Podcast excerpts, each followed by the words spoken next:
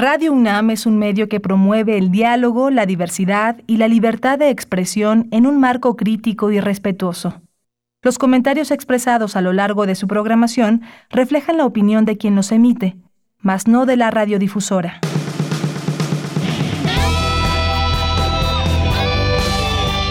Prisma RU. Relatamos al mundo.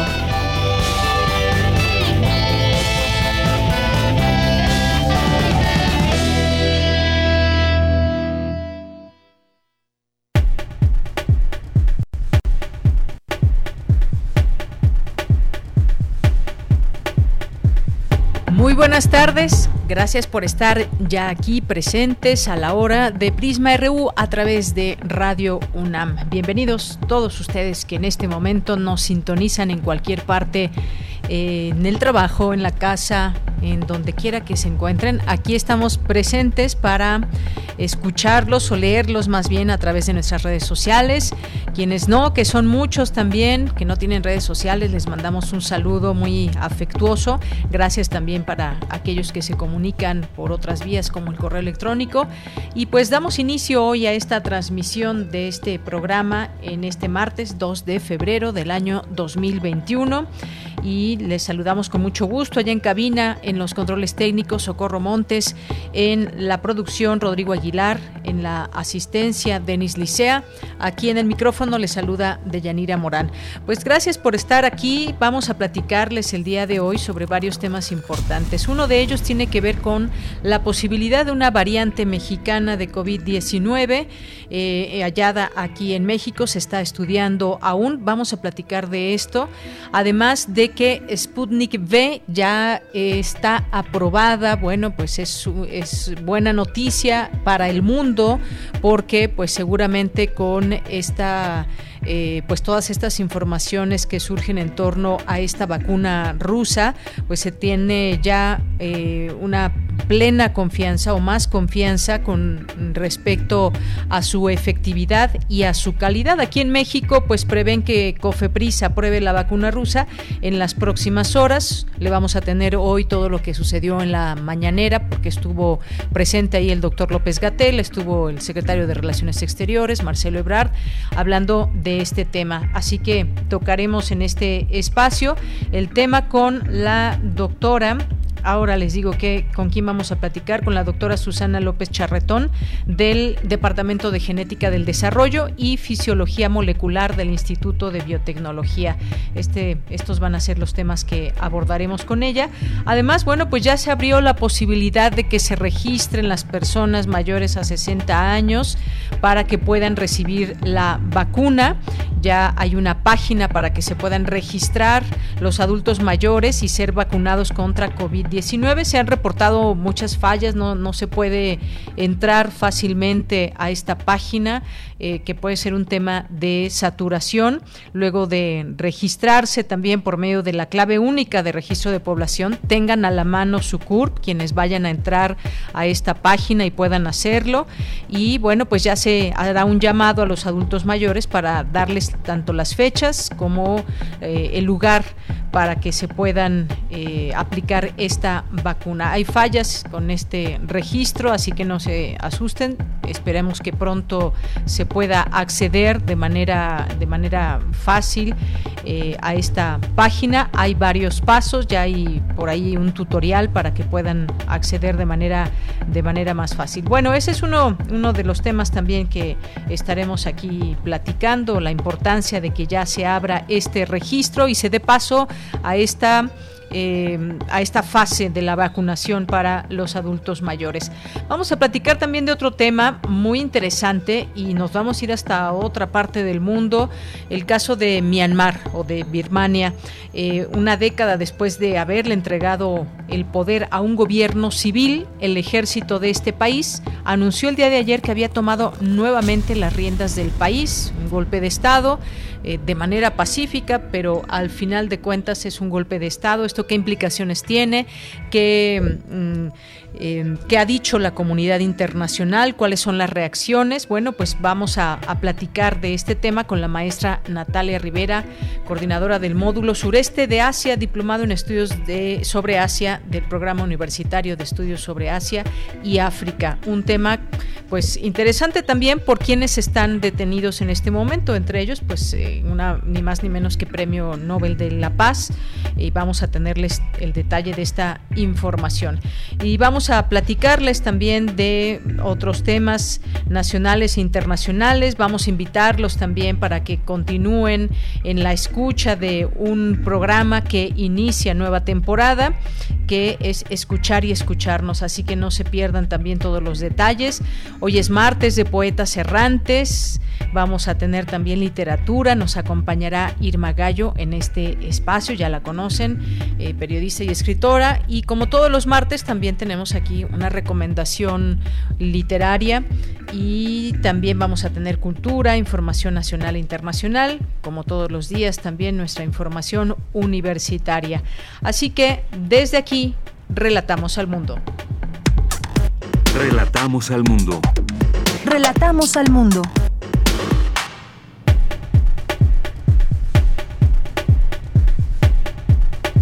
Tarde, una de la tarde con 10 minutos y en este martes 2 de febrero del año 2021 advierten académicos que el supremacismo y los discursos de odio responden a jerarquías sobre el otro.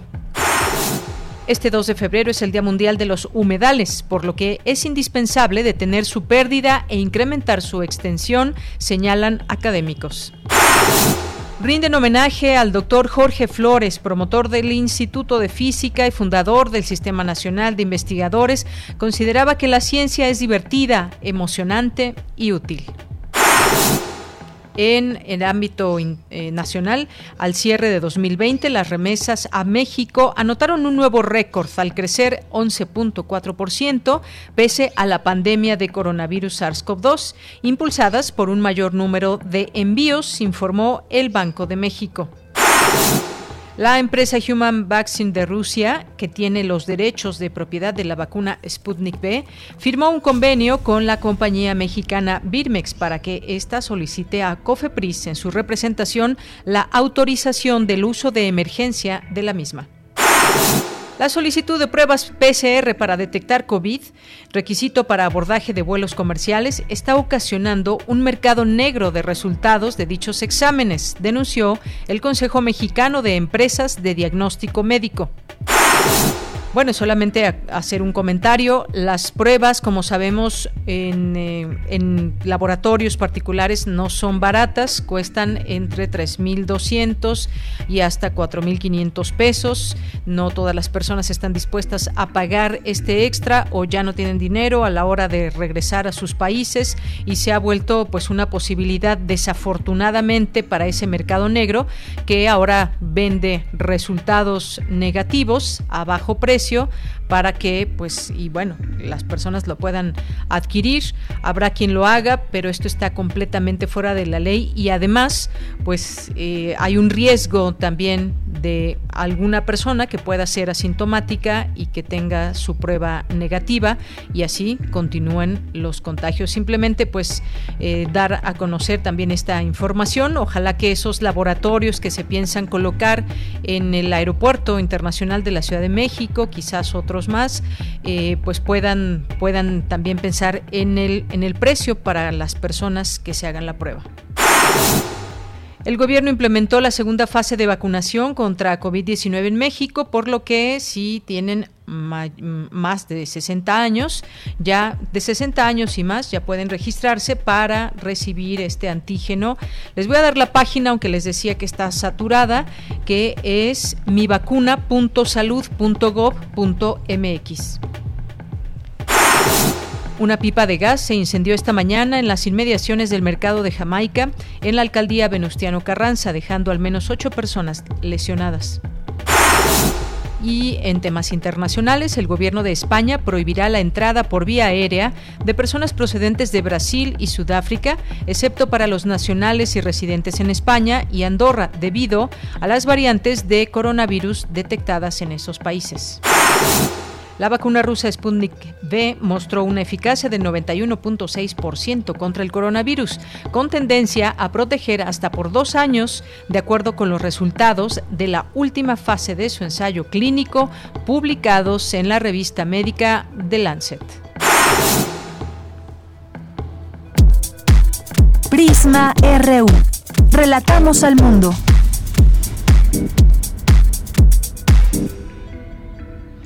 Bien, una de la tarde, una de la tarde con 14 minutos. En los temas de salud actualizamos las cifras que dan las autoridades del país en materia, en materia de salud, que reportan 159.100 muertos a causa de COVID-19, 1.869.708 casos confirmados de coronavirus.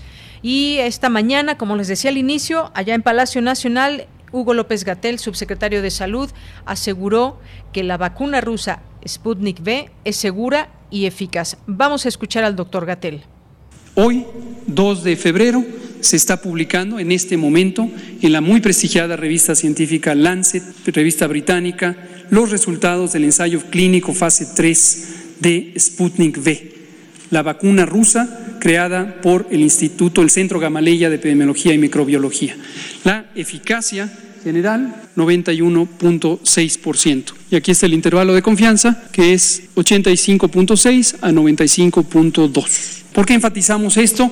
Porque ya decíamos en las últimas dos semanas hubo toda esta inquietud, se pronunciaron periódicos, columnistas, eh, canales de televisión, estaciones de radio, en una angustia que nos parece legítima, nos parece totalmente legítima, de encontrar dónde estaba la evidencia de que la vacuna era segura y eficaz y que se hubiera realizado un ensayo clínico fase 3.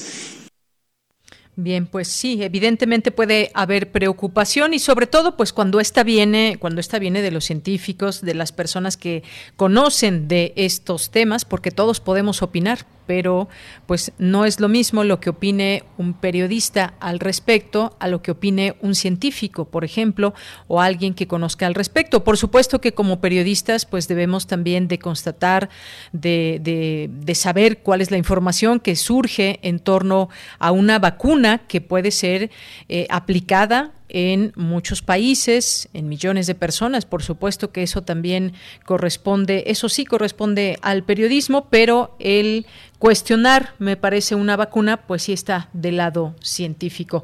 Bueno, pues ahí las palabras del doctor Gatel. Por otra parte, eh, Carlos Calderón Mercado, coordinador de Estrategia Digital Nacional, informó que el Gobierno de México dio inicio al registro de adultos mayores para que reciban la vacuna contra la COVID-19. Dijo que por el momento es para adultos de más de 60 años. Vamos a escucharlo que va a implicar un registro muy ágil en el cual este, se van a pedir, sí, la CURP, porque la CURP es el, podremos decir, es el identificador único de todos los mexicanos y solamente teléfono de contacto para poder ser contactados después y poder dar ya la programación de vacuna. Entonces nos estamos adelantando para tener ese registro lo antes posible y ya después que empiecen a llegar los lotes de diferentes vacunas, nosotros en campo, obviamente con los servidores de la nación y los voluntarios que ya están hablando, poder ya programar esas vacunas, avisar de forma personalizada cuándo es que tocan ya en los centros de vacunación que se están verificando. Entonces, es un trabajo complejo que vamos a empezar de ahora para ya poder dar las citas de forma ágil. Se va a hacer un call center gigante, completamente descentralizado y los que van a atender van a ser compañeros funcionarios del gobierno que están en campo, que saben las características y que van viendo la disponibilidad de cada centro de vacunación. Bien, pues ahí estas palabras también. Ojalá que esta página pues tenga un mejor funcionamiento en las siguientes horas y que pues se pueda llevar a cabo toda esta organización que pues bueno se antoja una organización tremenda, enorme para que todos eh, todas las personas que correspondan a esta edad puedan ser inscritas a través de esta página. En su oportunidad el canciller Marcelo Ebrard anunció que en la madrugada de este martes llegó a México el segundo embarque del principio activo para las vacunas de AstraZeneca. Se prevé que para fines de marzo o principios de abril estén listas para su aplicación. Esto es parte también de lo que se dijo en esta conferencia de la mañana, en este martes, y estaremos atentos porque cuál, cuál será o cuáles serán las vacunas a aplicar entre las personas adultas mayores. También seguiremos con atención todos estos datos y sobre todo, pues también hay que recordar que esta vacuna pues no es obligatoria, pero hay que pensar también eh, pues en la posibilidad de, eh, de no contraer esta enfermedad a través de la vacuna y pues las situaciones que hemos visto que provoca pues no solamente en los adultos mayores, evidentemente en toda la población. Así que pues ya llegó el momento de inscribirse en la medida que se pueda y seguiremos en el tema. Campus RU Bien, y en nuestro campus universitario, a fin de fortalecer las acciones para prevenir y atender la salud mental, así como promover el bienestar emocional de los universitarios, esta casa de estudios, la UNAM, creó el Comité Técnico para la Atención de Salud Mental de la comunidad de la UNAM. El rector Enrique Graue emitió el acuerdo para constituir este órgano especializado cuyo objetivo será definir e impulsar políticas institucionales de atención y prevención a la comunidad universitaria en aspectos de salud mental y promoción del bienestar emocional. Bien, y ahora me enlazo con mi compañera Dulce García. Rinden homenaje al doctor Jorge Flores, investigador emérito de la UNAM, fundador del Sistema Nacional de Investigadores y muchas otras cosas más que se pueden decir del doctor. ¿Qué tal, Dulce? Muy buenas tardes. Adelante. Así es, Deyanira. Muy buenas tardes a ti, al auditorio de Prisma RU. Deyanira, el Instituto de Ciencias Físicas de la UNAM realizó un homenaje al doctor Jorge Flores Valdés, fundador de la Unidad Cuernavaca del Instituto de Física, fundador también, como bien lo mencionas, del Sistema Nacional de Investigadores, así como del Museo de Ciencias de la UNAM de Universum. En el acto de Yanira estuvieron presentes la doctora Cecilia Nogués, el rector de la UNAM también, el doctor Jorge, el doctor Enrique Graue, y quien no habló solamente hizo acto de presencia, pero bien, la doctora Cecilia Nogués directora del Instituto de Física de la UNAM, destacó las atribuciones que realizó el doctor Jorge Flores a dicho instituto, tanto en la investigación como en infraestructura. Vamos a escucharla de Yanis. Cuando Jorge tomó la dirección del Instituto de Física, había cuatro departamentos. Estado sólido, colisiones, física general y física teórica. Y contaba con 40 investigadores, donde solo 25 tenían el grado de doctor. Hoy en día, el Instituto de Física cuenta con siete edificios, más de 125 investigadores, todos con doctorado, y 55 técnicos académicos, muchos de ellos también doctores. Además, se tienen ocho departamentos y cuatro aceleradores de partículas entre los más de 50 laboratorios de investigación con los que contamos actualmente. Deyanira, por su parte, el doctor William Lee, coordinador de la investigación científica de la UNAM, dijo que los cargos que tuvo el doctor Jorge Flores fueron bien aprovechados, pues con ellos logró que diversas instituciones en materia de ciencia perduraran en el país. Escuchemos. A la larga me parece que lo que perdura son las instituciones, pero para que las instituciones perduren es necesario que a su cargo y en su participación haya personas que se dediquen a ellas sin querer por un lado permanecer ahí para siempre y sabiendo que después llegará más y dando por otro lado lo mejor de sí para después ir a contribuir a otro lado. Me parece que Jorge jugó un papel muy importante en ese sentido en muchos frentes, siempre abogando y trabajando para que la ciencia en México tuviera un impacto en la sociedad para bien. Deyanira, cabe mencionar que el doctor Jorge Flores también fue distinguido como investigador emérito de la UNAM y del Sistema Nacional de Investigadores. Esta es la información de Yanira. Dulce, muchas gracias. Muy buenas tardes. Gracias a ti. Buenas tardes.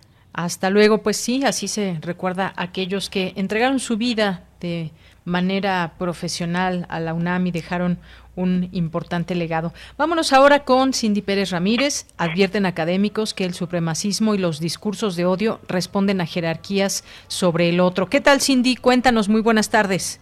Deyanira, muy buenas tardes a ti y a todo el auditorio. Hace unas semanas, durante la toma del Congreso de los Estados Unidos, encontramos muchos símbolos de supremacismo como la bandera de la Confederación, elementos del ejército Groiper que agrupa a nacionalistas blancos, la Asociación de la Herencia Europea de Nueva Jersey de supremacistas blancos y la organización extremista de ultraderecha Proud Boys, entre otros grupos supremacistas. Ante este panorama se llevó a cabo la conferencia Supremacismo y Discursos de Odio, en la cual la investigadora de investigaciones interdisciplinarias en ciencias y humanidades de la UNAM, Aide Bravo, explicó que la mayoría de las personas que participaron fueron hombres antiinmigrantes, antifeministas, antivacunas y homofóbicos. Todo esto responde a la estructuración racial de la sociedad y la distinción en la forma de trato que hacen las instituciones. Vamos a escucharla.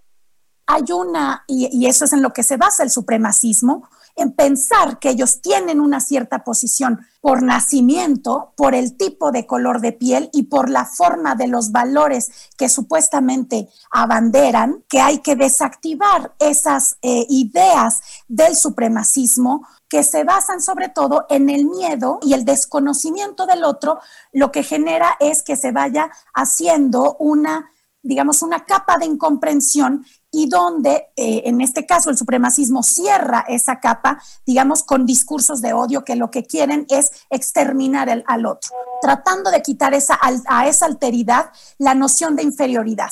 La diferencia ha sido sinónimo de desigualdad y de explotación. Por su parte, José Gandarilla Salgado, también investigador del Centro de Investigaciones Interdisciplinarias y Ciencias y Humanidades, detalló que existe la idea de que Estados Unidos es la única nación que tiene derecho a prevalecer sobre otras. Sucesos ocurridos con Trump articulan la dimensión identitaria de los WASP.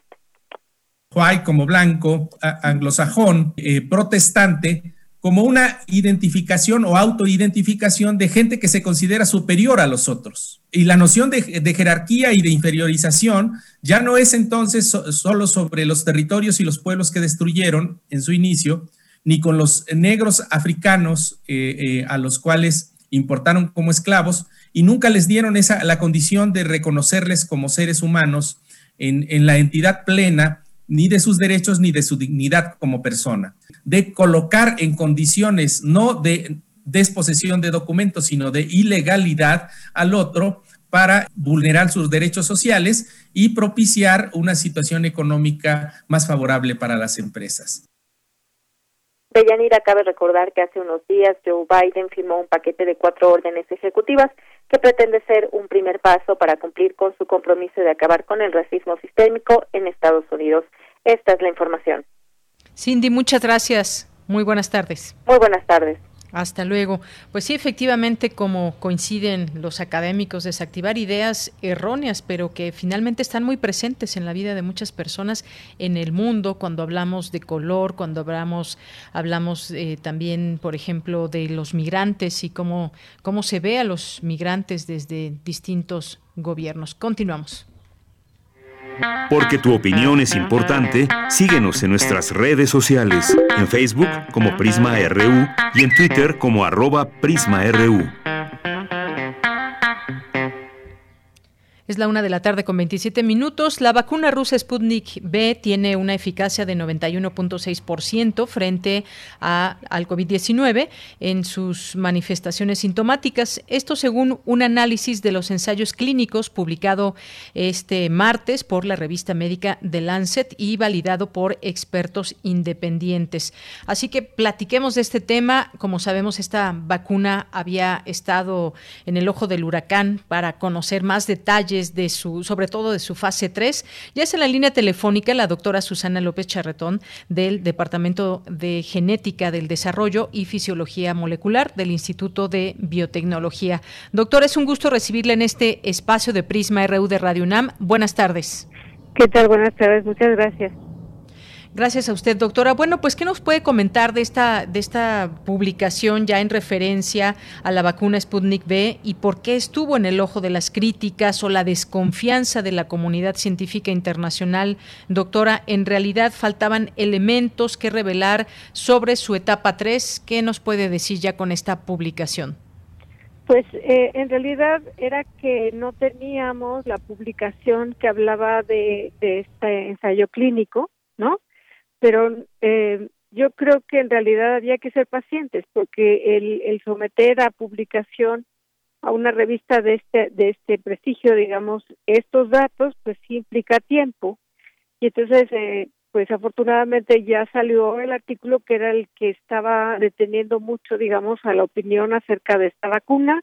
Está sometido en una revista inglesa de altísimo nivel y pues este son las pruebas que necesitábamos para acabar con digamos con el sospechosismo que se tenía acerca de que esta vacuna se aplique en México sin tener las pruebas necesarias. Ahora ya ya están publicadas y a la vista de todos muy bien, eh, pues hoy por hoy Sputnik V se situaría entre las vacunas más eficaces o una vacuna muy eficaz junto a, Pfizer, eh, BioNTech y Moderna, alrededor del 95%. Y eh, pues quizás ahora se puede tener la posibilidad de elegir, ya sea que los gobiernos adquieran tal o cual vacuna e incluso también para, para la sociedad, doctora. Eh, yo creo que eso sí no va a ser tan fácil porque en realidad el problema, eh, aparte de la aceptación que ya tenemos de estas vacunas, es cómo los están repartiendo, surtiendo, digamos. Aunque tenemos pedidos eh, en muchos países, millones de vacunas, las eh, Pfizer, BioNTech, eh, AstraZeneca y ahora eh, Sputnik 5, digamos, van a tener que surtir a una cantidad impresionante de usuarios. Y pues van eh, y la OMS por ejemplo también tiene ahí una solicitud muy grande. Entonces se van repartiendo digamos de la manera pues como las compañías lo deciden pero no son entregas que, que vamos a tener sobrantes. En realidad van a ir llegando remesas. Y yo creo que en este momento sería importante aconsejarle a todo el mundo que se ponga la que le toque. O sea no estamos todavía para escoger para elegir. sabores Sí. Así es. Sí, bueno, pues se hablaba, por ejemplo, de la de AstraZeneca, que, pues bueno, algunas recomendaciones que se hacían para personas eh, de cierta edad que, que, no era tan recomendable, quizás tomando en cuenta, eso sí, esos puntos que ha señalado también la comunidad científica, eso sí, sí se debe tomar en cuenta. Claro, pero eso yo creo que es, es parte de lo, del trabajo de la Secretaría de Salud ellos saben el tipo de vacunas y a quiénes se los están aplicando. Esta, si, si, si recuerdan, esta va a ser una eh, vacunación de un diferente en el sentido de que nos tenemos que inscribir, ¿no? Y con las características de cada persona que se inscriba, pues ya le recomendarán a, a por ejemplo, ahorita que toca a los mayores de 60 años, ciertas vacunas. En ese caso, pues no van a aplicar cualquiera si es que hay recomendaciones científicas, basadas científicamente, pero eh, sí, por lo pronto sí, sí creo que vamos a tener que irnos despacito. Bien, y como usted dice, ya después cuando toque la siguiente fase y que se cambie de edad, una vez que los adultos mayores hayan sido vacunados, pues la que nos toque, porque lo que digo, aquí lo importante que debemos de saber es que la que nos toque tiene la calidad y las pruebas necesarias para que se pueda eh, aplicar en las personas. Eso es lo que podría tranquilizarnos, más allá de elegir quiero la Sputnik, quiero la de AstraZeneca o la de Pfizer. Claro, yo creo que en este momento las que están aprobadas tienen ya eh, una altísima ojo del huracán encima, pues se han revisado con mucho cuidado. Sorprendentemente, realmente estamos muy contentos porque todas han mostrado una eficacia buenísima en la protección, que no es lo normal en las vacunas. Muchas veces hay que pasar por muchos ensayos, estas han resultado muy buenas. Y pues por lo pronto lo que necesitamos es protegernos de la enfermedad grave, que, que es la que está llevando a las personas al hospital y a fallecer. Entonces, sí, tenemos que colaborar todos poniéndonos lo que nos toque, digamos. Claro, y, me parece, doctora, no sé usted qué, opina, que con esta publicación de, eh, de, de, Lancet, estos resultados publicados en esta revista importante, pues que ya provienen además de la última fase de los ensayos clínicos, reunió a casi 20 mil participantes, también se cuestionaba el número de participantes para esta vacuna. Este era un punto importante a conocer, el número de personas en esta, en esta etapa. Sí, sí. Eh, ya están cumpliendo, ya con esta publicación podemos ver que han cumplido con las reglas, digamos, de las fases 3, que todos los laboratorios que las han pasado las han cumplido, ¿no? estaba la sospecha de por qué no las publican, si ya las tienen y cómo es que ya están vendiendo, ¿no? Entonces esta publicación ya avala mucho y está revisada por pares y por personas que no tienen ningún interés comercial en ninguna vacuna. Entonces yo creo que nos puede dar la confianza ya de que esta es una más de las vacunas que vamos a ver circulando. Muy bien, doctora. Y por otra parte, también quisiera yo preguntarle, pues se dio a conocer eh, que hay una posibilidad de una de una nueva variante de, de coronavirus eh, de SARS-CoV-2 aquí en México. Lo dio a conocer el director general del Centro Nacional de Programas Preventivos y Control de Enfermedades, Ruy López Ridaura, en una conferencia vespertina, de estas que tenemos todos los días para informarnos de cómo va esta enfermedad y el comportamiento en México, y dijo que las autoridades de salud investigan si las mutaciones halladas en cuatro casos de coronavirus eh, de Jalisco suponen una nueva variante y de ser así, qué características tendría. ¿Esto qué implicaría, doctora? Eh, lo que lo que está pasando, que lo que quieren decir las variantes es que los virus, normalmente los virus de RNA, como es el coronavirus, varían muchísimo. Esa es, esa es parte de su naturaleza, el estar eh, mutando mucho, porque eso les permite ser muy muy adaptables, digamos. No, ese es un proceso normal. Ahora, lo que está pasando en el mundo es que se están secuenciando genomas completos, muchos, muchos más que antes. Entonces, estamos viendo cómo está variando el, virus en el tiempo y en el espacio. Ha habido reportes de este tipo de variantes eh, eh, en el Reino Unido, en Sudáfrica, en Brasil, que tienen programas de secuenciación.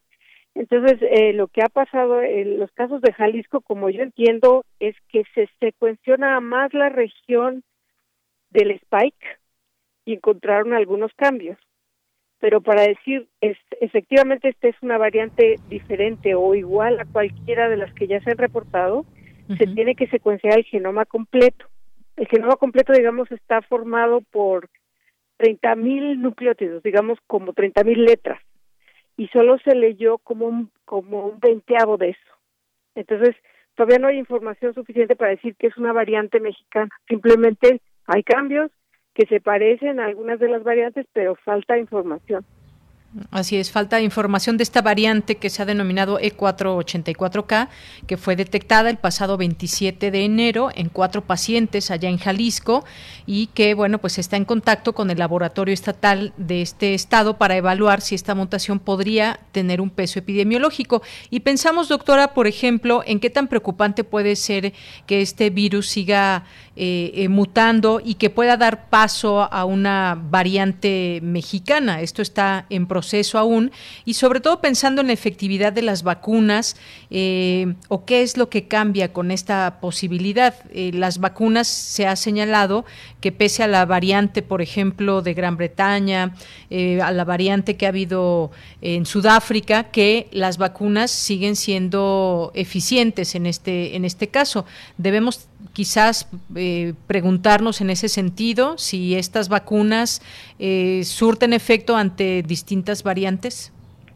Pues la pregunta está en el aire. En realidad, este virus, como todos los virus, está variando y va a seguir variando.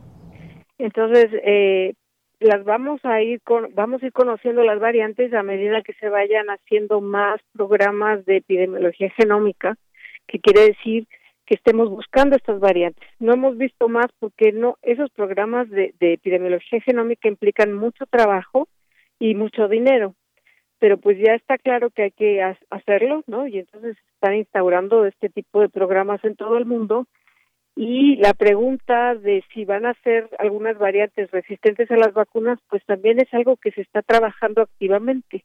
Por lo pronto, eh, parece ser que todavía son variantes, que no, que sí son neutralizadas por las vacunas, pero pues pueden cambiar.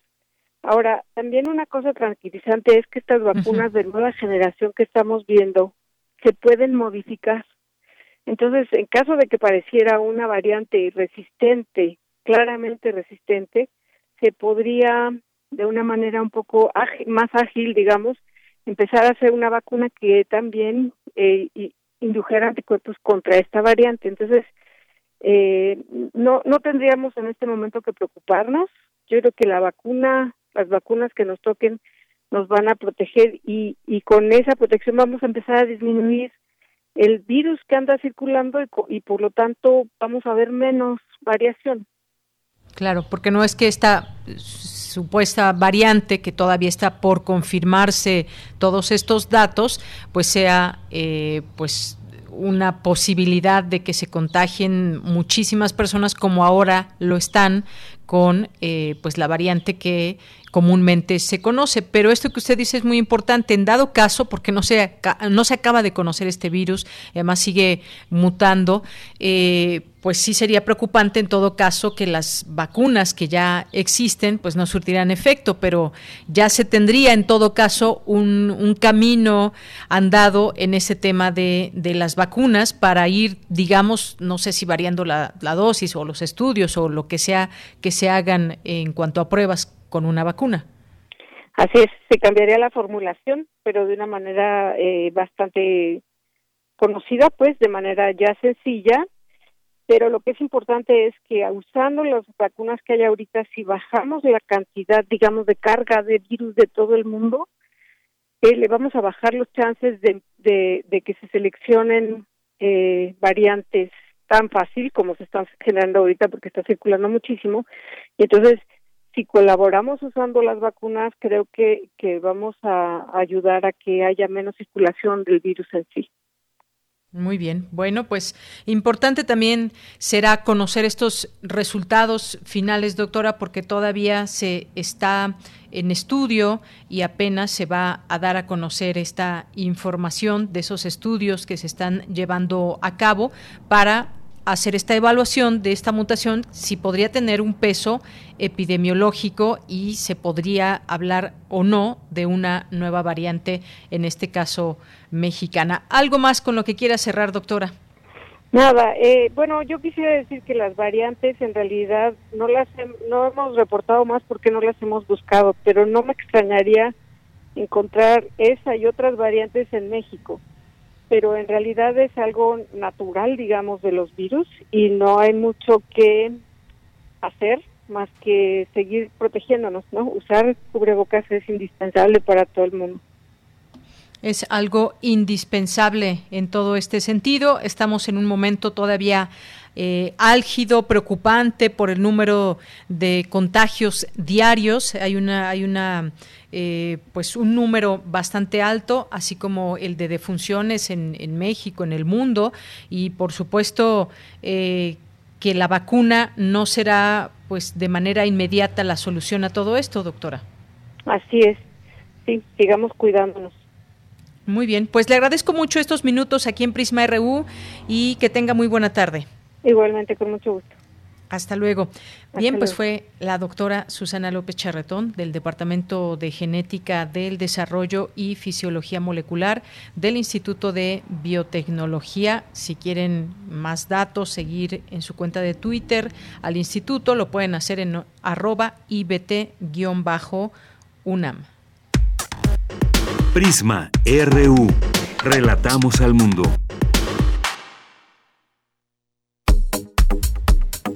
Nacional RU.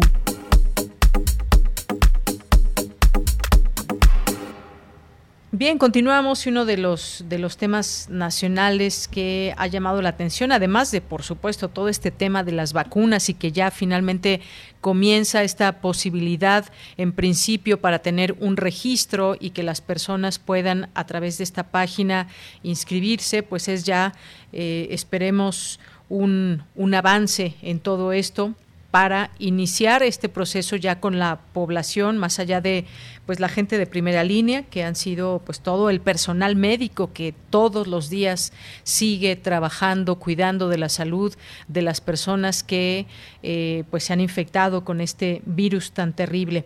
Bueno, y otro, otro tema del cual también se está hablando mucho y no perdamos de vista, pues son estos temas ligados a la corrupción, desafortunadamente, y el caso de Andorra, que se dio a conocer que pues distintos empresarios, políticos mexicanos, pues tendrían ahí en este paraíso fiscal su dinero y pues aunque no se conocen todavía todos los detalles, pues eh, se mencionan eh, algunas eh, posibilidades en todo esto.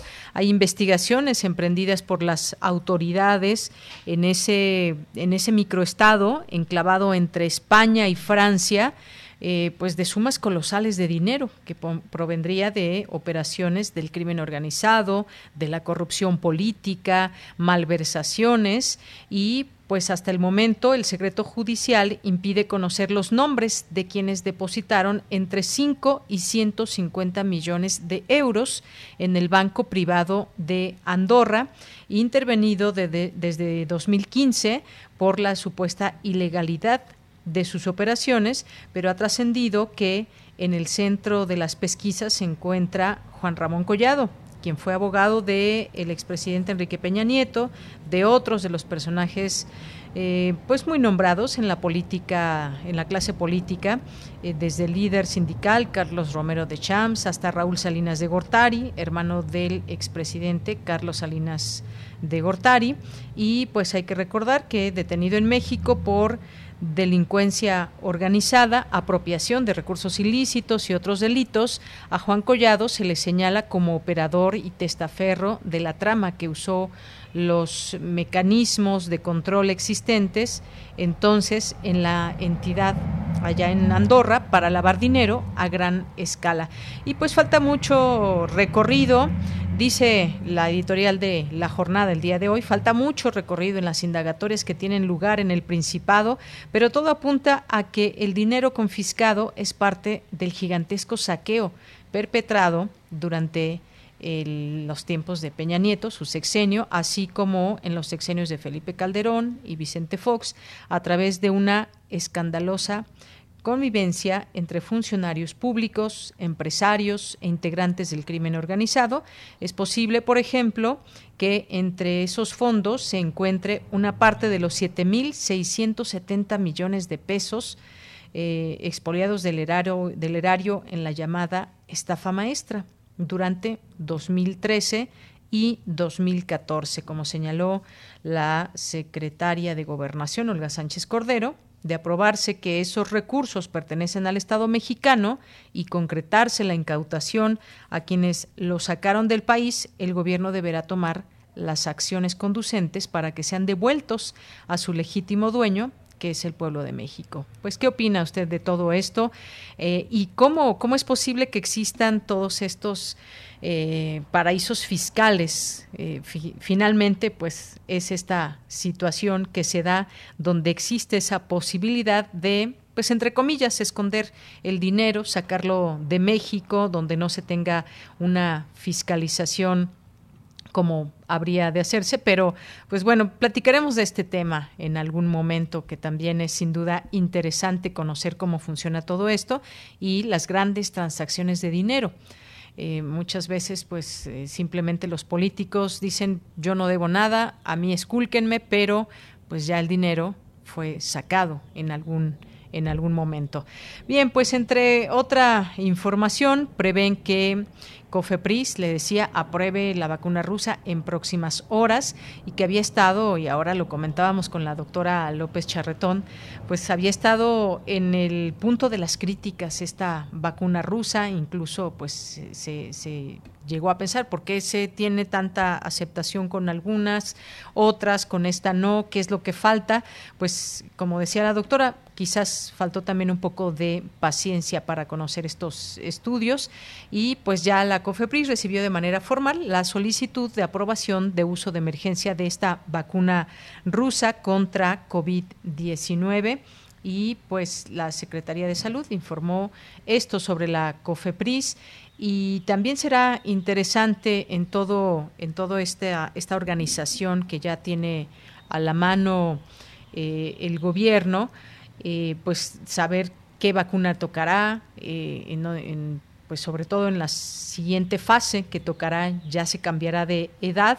Pero primero veamos cómo cómo funciona todo esto con este registro que ya está abierto con todos los los adultos, los adultos mayores. Bien, pues otro, otro de los temas también que queríamos comentar con ustedes, que no es precisamente, eh, no es precisamente nacional, pero tiene que ver con un tema internacional muy interesante que pues ojalá que en algún momento nos pudiera contestar eh, la doctora y tiene que ver con el golpe de estado en Myanmar interesante aunque quede este lugar muy lejos y de pronto eh, pues digamos cómo puede esto afectar al mundo, pues es importante conocer este tipo de situaciones. El jefe del ejército de Birmania calificó eh, hoy de inevitable el golpe de Estado pese a las condenas internacionales y la amenaza de sanciones de Estados Unidos. Eh, antes de una reunión de emergencia del Consejo de Seguridad de la ONU, según la página oficial del ejército en Facebook. El general Ming Aung Hlaing que concentra ahora la mayor parte del poder. Esto pues eh, implica o qué tipo de situación implica para el país un golpe a la democracia, pues todos los, los golpes de Estado tienen pues una parte política muy importante que, que se busca derrocar. En este caso pues eh, entre los detenidos está pues por supuesto eh, Aung San Suu que pues había ganado es Nobel de la Paz y pues ahora ahora ya no está dentro de esta organización eh, del gobierno pues y qué papel juega la comunidad internacional. Hay declaraciones de Estados Unidos hay declaraciones también de la Unión Europea que pues condena este golpe de estado, pero también más allá de eso, pues no hay no hay un, poder que pueda digamos cambiar el rumbo de lo que se ha definido en este en este país. También la reacción de China era interesante conocer eh, qué sucede con, eh, con China y cuál es, digamos, la postura que tendría en este sentido. Un golpe de, Estado hay que señalarlo sin violencia, hay que destacar esto. Y bueno, pues un día después, que ahora los soldados siguen desplegados en la capital y hay pues llamados también internacionales y sobre todo pues que no se han respetado las elecciones, las elecciones que se llevaron a cabo el año pasado y que pues también sería un punto importante a discutir. Bueno, me, me, avisan acá de la producción que ya está la maestra Natalia Rivera, que es coordinadora del módulo Sureste Asia del Diplomado en Estudios sobre Asia del Programa Universitario de Estudios sobre Asia y África. Maestra, bienvenida, muy buenas tardes. ¿Qué tal? Muy buenas tardes para ti y para su auditorio. Gracias, maestra. Bueno, pues ya daba yo un poco de contexto de lo que está sucediendo allá en, en Myanmar y de que este golpe de Estado que se lleva, eh, digamos, eh, a cabo sin violencia, pero que es importante señalar el contexto que vive este país. Si nos puede decir un poco sobre este tema, maestra. ¿Cómo no? Eh, mire, sí, en el caso de, de Myanmar, pues tenemos una historia eh, en el pasado, pues llena de pues muchas vicisitudes, de una lucha a favor de la democracia. Eh, esta lucha la lleva a cabo la Liga Nacional para la Democracia, de la cual pues su líder es Aung San Suu Kyi, justamente esta eh, política eh, que liderea este partido que si bien no ocupa la presidencia, sí ha sido una luchadora incansable por la apertura democrática del régimen. Y desafortunadamente pues en esta ocasión nuevamente vuelve a vivir un arresto junto con varios miembros del parlamento. Y eh, pues ella ha sido una de las incansables eh, luchadoras para la democracia dentro de Myanmar. Y justamente el principal obstáculo a esta democratización pues ha sido a partir de los militares. Eh, los militares por muchísimo tiempo habían estado controlando Myanmar, prácticamente ellos estaban al frente del poder desde 1962 hasta aproximadamente el 2012, 2015, cuando esta Liga Nacional para la Democracia, que en muchas ocasiones intentó llegar al poder, siempre fue disuadida, la Asamblea siempre fue disuadida, eh, los miembros de este partido que se considera la principal oposición a los militares, pues en muchas ocasiones fue este partido disuelto y sus miembros fueron perseguidos y en esta ocasión pues lo que vemos pues es nuevamente estas acciones por parte de los militares, pues para truncar este camino hacia la democracia. Ahora, habrá que señalar que el pasado 8 de noviembre del año pasado se llevaron a cabo elecciones en el Parlamento y eh, pues los militares, la crítica o la razón que dan para llevar este golpe de Estado, pues obedece a que se dice que esas elecciones que se llevaron a cabo fueron fraudulentas, que no se tuvo la mayoría. En realidad a mí me parece que sí es una mala apreciación por parte de los militares porque la gente de manera legítima pues siempre ha luchado y haya apoyado a la Liga Nacional para la Democracia.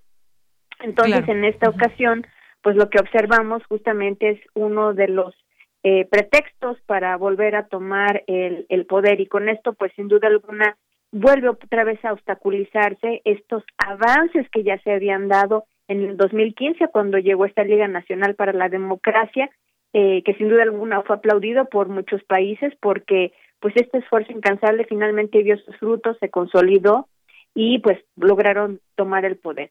Sin duda alguna, eh, durante ese periodo que ha estado gobernando la Liga Nacional para la Democracia, ha habido avances, ha habido también retrocesos. Creo que una de las principales críticas a esta gestión, pues ha sido, por ejemplo, el, el caso de los Rohingya. Ahí pues se ve como un foco rojo en esta administración, muy criticada a Aung San Suu Kyi, porque ella en el pasado pues siempre se caracterizó por apoyar a los grupos minoritarios que son distintos grupos étnicos en el país. Y eh, pues precisamente este pues ha sido un poco eh, que, que le ha valido una gran cantidad de críticas. Pero independientemente de eso lo importante en Myanmar fue precisamente que se logró tener un gobierno de tipo civil que en el pasado no se logró más de 30 años de, un gobierno de los militares pues en esta ocasión pues este gobierno democrático pues vuelve a ser eclipsado nuevamente por los militares. Bien, y todo esto que menciona es importante porque además este, este perfil eh, que se tiene o que se tenía más bien de Aung San Suu Kyi, eh, pues premio Nobel, y más allá de los errores que se puedan tener, el derrocar, el derrocar una democracia constituida tiene sus implicaciones y esto pues también sale al escenario internacional. Hay eh, pues señalamientos, hay condenas en torno al golpe de Estado. ¿Qué papel juega, por ejemplo, Estados Unidos, la Unión Europea? Que es importante también mencionarlo, maestra. Claro que sí.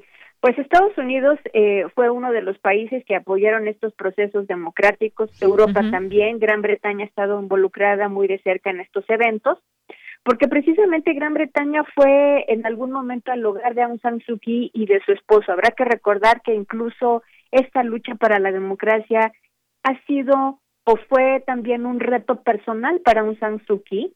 Realmente ella vivía en Gran Bretaña, su esposo era especialista en estudios asiáticos en Gran Bretaña, él de alguna manera fue el artífice o el, el, la conexión que se logró para que a, ella le pudieran otorgar el premio Nobel de la Paz y que tenemos que señalar que justo cuando se otorgó este premio Nobel ella no estuvo presente, lo recibieron lo recibió su familia en Gran Bretaña, pero esto fue un costo familiar muy fuerte porque ella en ese momento tenía un arresto domiciliario por parte de los militares y eh, le, pusieron una gran cantidad de obstáculos. La razón de por qué ella no podía tomar, este, eh, no podía viajar a, este, a Estocolmo a recibir el premio, eh, pues de alguna manera la condicionante que pusieron los militares era que si ella salía del país jamás volvería a poner un pie en Myanmar. Y en ese sentido, tu familia recibe el premio Nobel. Y por otra parte, eh, pues, eh, eh, insisto, esto fue un costo familiar muy fuerte porque incluso su esposo enfermo de cáncer falleció al lado de sus hijos en Gran Bretaña y la distancia que esto significó porque ella no pudo ir a despedirlo. Y también la razón de por qué ella volvió a Myanmar fue porque su madre estaba enferma muy gravemente y falleció. Entonces, pero se aprovechó esta coyuntura que ella estaba en Myanmar, la gente la buscó, pesó mucho el papel de su padre, eh, el de Aung San, que fue el líder de la independencia en Myanmar, que desafortunadamente tampoco pudo ver la culminación de esa independencia porque a él lo asesinan. Entonces, pues ella representaba esta esperanza, este sueño por la democracia, la población la apoyaba, los distintos grupos étnicos, estamos hablando que más de un 60%, un 50% de la población en Myanmar está formado por grupos étnicos ellos eran el principal apoyo, la sociedad civil, los monjes budistas eran el principal apoyo, la sociedad civil, los estudiantes apoyaron muchísimo esta apertura a la democracia. Y también tengo que señalar que esta apertura democrática que se estuvo logrando desde la década de los 70, los 80 y los 90 ha sido una lucha que no ha sido fácil, se ha derramado muchísima sangre, eh, se han, eh, a, través de distintos medios de comunicación, sin duda alguna occidentales, se han señalado todas las atrocidades que los militares llevaron a cabo en contra de la población civil, justamente en represalia eh, por llevar a cabo estas, estas protestas a favor de la democracia. Entonces, hay un pasado bastante turbio por parte de los militares, han sido, en mi opinión, genocidas en, su propio pueblo, contra su propia nación, contra su propia gente. Y esta gente nuevamente hoy vuelve a salir a protestar pacíficamente en, en, en, Myanmar. Hay protestas eh, por parte de la población, son pacíficas, eh, yo anhelo y hago votos porque esto no implica un derramamiento de sangre como lo hemos visto en décadas anteriores. Eh, y pues ahorita, pues la, el punto es que normalmente llegan los militares al poder, llega el general Aung Liang a este, al poder. Él en la actualidad pues prácticamente tiene el control de tres carteras, tiene el control del, de la cartera del Ministerio de Defensa, de, de Fronteras, eh, el, el Ministerio del Interior. Entonces esto me llama muchísimo la atención porque esto a lo que nos lleva es a observar que los militares están fortaleciendo al Ejecutivo y en cierta medida esto también se está teniendo un impacto porque esto está fomentando un desequilibrio de poderes en Tailandia, donde se ha visto en el pasado también cuando los militares gobernaron, hablamos de un legislativo y un judicial completamente controlados por el Ejecutivo. Entonces, eh, pues lo que veremos, espero yo que no sea así, pueden ser represalias en contra de la población. Entonces, el camino que le ha tocado transitar a Myanmar ha sido difícil y tristemente hoy, después de prácticamente pues 10 años de democracia, pues lo que hemos visto es un retroceso un retroceso. Pues con eso nos quedamos. También, bueno, pues ya se nos acaba el tiempo, pero pues China, en cambio, pues no no criticó a nadie, eh, dijo que pues solucionen sus diferendos, pero es importante siempre hablar cuando hay un golpe de Estado, cuando se violenta la democracia, no queremos pasar, dejar este tema tan importante que aunque lejano, pues tiene, digamos, eh, consecuencias también en una población importante. Maestra, muchas gracias por acompañarnos en este día aquí en Prisma RU. Muchísimas gracias, un saludo a todos. Muy buenas tardes. Muy buenas tardes, hasta luego. Fue la maestra Natalia Rivera, coordinadora del módulo sureste Asia del Diplomado en Estudios sobre Asia del Programa Universitario de Estudios sobre Asia y África. Un tema, decíamos, interesante, conocer el perfil de quien fue derrocada, premio Nobel, y esta parte de su historia que nos cuenta ahora la maestra y todo el contexto y lo que implica el que se derroque a una democracia que estaba conformada allá en Myanmar, elecciones el año pasado, en noviembre, y la llegada y el control, el control militar en este país y sus posibles consecuencias. Vamos a hacer un corte, son las 2 de la tarde con un minuto, regresamos a la segunda hora de Prisma RU. Prisma RU. Relatamos al mundo. El 2020 fue el año del cambio, pero no del que esperábamos. Cambiamos nuestra forma de estudiar, trabajar y salir. Cambiamos para sobrevivir, para salir adelante. En unos meses estoy segura de que juntas vamos a cambiar a quienes hoy están tomando malas decisiones, porque ellos no cambiaron. Se quedaron en el pasado y eso le está haciendo mucho daño al país. Sigamos cambiando por el bien de México. Es momento de comenzar la evolución mexicana. Movimiento Ciudadano. ¿Cómo vas, hijito? Muy bien, abuelita. Te está quedando muy bonito. Gracias, estoy haciendo mi mejor esfuerzo. Recuerda, tenemos que amar a México. Sí, abuelita. No, mamá, no me voy a ir del país. Yo creo en México y aquí voy a salir adelante. Hoy más que nunca, tenemos que amar, creer y luchar por nuestro país. PRI, el Partido de México. En esta época tan difícil que estamos viviendo, la música es un bálsamo para el espíritu. Soy Ana Lara y los invito a que escuchen la música que hacemos los compositores aún en el encierro en Hacia una nueva música todos los miércoles a las 18 horas, por supuesto, en Radio Una. Experiencia sonora.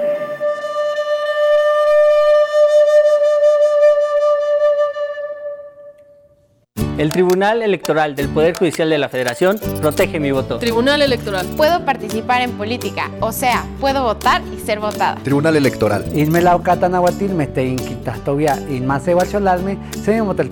Tribunal Electoral. Protege los derechos políticos de las mujeres y evita la violencia política. Tribunal Electoral. Protege los derechos políticos LGTBIQ. Tribunal Electoral.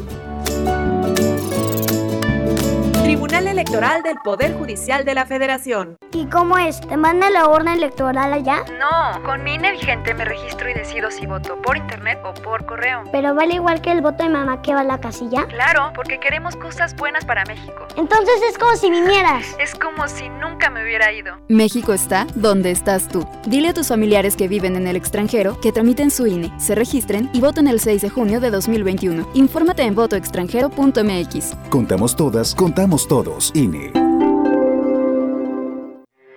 Porque tu opinión es importante, síguenos en nuestras redes sociales, en Facebook como Prisma RU y en Twitter como arroba PrismaRU.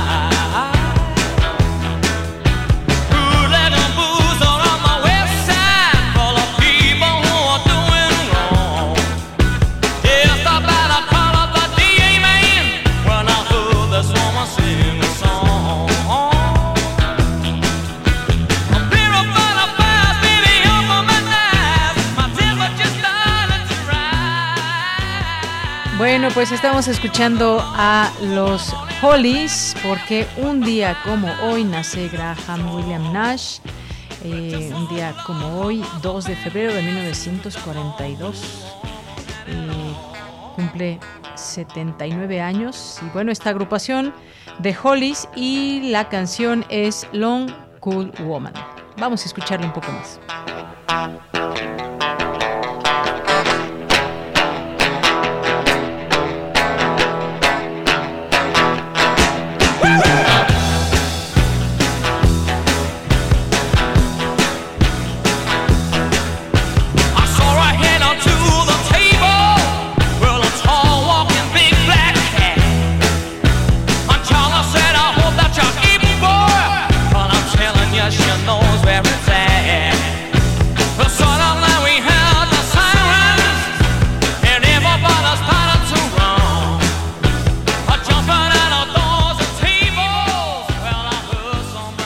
Pues son las 2 de la tarde con 6 minutos y ya estamos en la segunda hora de Prisma RU en esta tarde, en este martes 2 de febrero del año 2021. Saludos a todo el equipo allá en cabina, en Adolfo Prieto, número 133, a Coco, a Rodrigo, a Denis, aquí les sigo acompañando, soy de Yanira Morán. Gracias por su compañía y sus mensajes, como ya lo hacen aquí en nuestras redes sociales, Prisma RU en Facebook, arroba Prisma RU en Twitter. Refrancito, muchas gracias. Nuestros amigos del PUEA UNAM, si aún no siguen esta, esta cuenta, se las recomendamos. Es del Programa Universitario de Estudios sobre Asia y África, PUEA con doble A, UNAM, así es su cuenta de Twitter. Gracias a Refrancito, gracias a Flechador del Sol, Andrés Mar, que nos manda saludos sonoros, dice a todo el equipo de Prisma RU, de parte mía y de mi hermana Fernanda. A las dos les mandamos muchos saludos, Andrea, Fernanda, muchas gracias por estarnos haciendo compañía y con su oreja muy atenta a los temas que estamos tocando en esta tarde. Gracias también a César Soto que nos dice la página la página de registro previo para la solicitud de vacuna presenta fallas permanentes y no puede efectuar gestiones y el sistema no tolera la excesiva carga de solicitudes. Pues sí, eso es lo que está sucediendo con esta página eh, que se saturó desde un inicio. Pues sí, son muchas las personas que quieren ya inscribirse y poder recibir la fecha, la hora, el lugar para eh, pues aplicarse esta vacuna lo más pronto posible. Estaremos atentos dando información de lo que de lo que se sepa con respecto a la página, pero también ya tenemos algunas personas que nos han dicho que ya se pudieron inscribir, así que pues hay que seguirle intentando. Muchas gracias por el comentario. Gracias también a Luis y David Castillo, a Mayra Elizondo.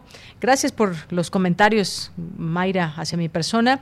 Y pues aquí también nos dice, bueno, de los temas que le gustan, le parece que seduce a los radioescuchas. Gracias, gracias Mayra. Un abrazo te mandamos desde aquí.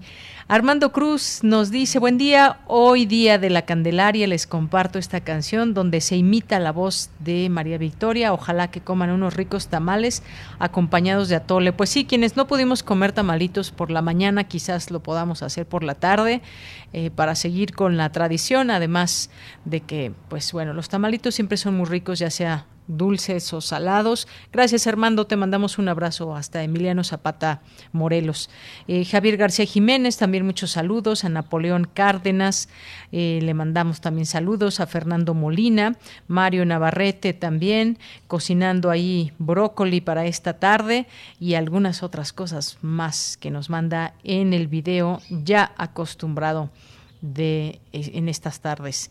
Bien, pues Jean-François, también muchos saludos a Lilian del Carmen, a, José Luis León, a Gred, David Castillo también, que sí llegó barriendo, pero llega aquí y presente David Castillo, Darío López también, eh, un saludo a Guerrero, a Miguel Esteban también, muchas gracias, Antonio, y a Silvia Seleni, Seleni a Irma Gallo, que en un momento estará aquí con nosotros. Muchísimas gracias, eh, que aquí de pronto podemos platicar con ella en este espacio de literatura. José Infante también, Arturo Hernández, José Luis León, que nos dice qué manera de iniciar la segunda hora de Prisma Reú con esa super rola que nosotros conocíamos como Vampiresa de Negro. Ya me inspiré para trabajar mejor. Pues qué bueno, José Luis, te mandamos un abrazo y pues ya lo pondrás en tu computadora también para seguir escuchando más de, de Hollis. Bien, pues nos vamos a la información, nos vamos a la información. Hoy es el Día Mundial de los Humedales y mi compañera Cristina Godínez nos tiene la siguiente información. Cristina. Buenas tardes, Deyanira. Un saludo para ti, para el auditorio de Prisma RU. El Día Mundial de los Humedales se celebra en conmemoración de la firma de la Convención sobre los Humedales en Ramsar, Irán, el 2 de febrero de 1971 que desde hace medio siglo reconoce la importancia de conservar estos ecosistemas. Esto porque albergan una gran variedad biológica al ser el hábitat de plantas, invertebrados, peces, anfibios y aves. Son fundamentales para almacenar agua, recargar los mantos acuíferos, regular el clima y las inundaciones, así como para producir alimentos. Los ecosistemas costeros, en particular los manglares, brindan una variedad de servicios ambientales, sostienen gran parte de la producción pesquera y funcionan como barreras contra huracanes e intrusión salina. Purifican el agua al absorber contaminantes y como fuente de agua dulce son esenciales para la vida en el planeta.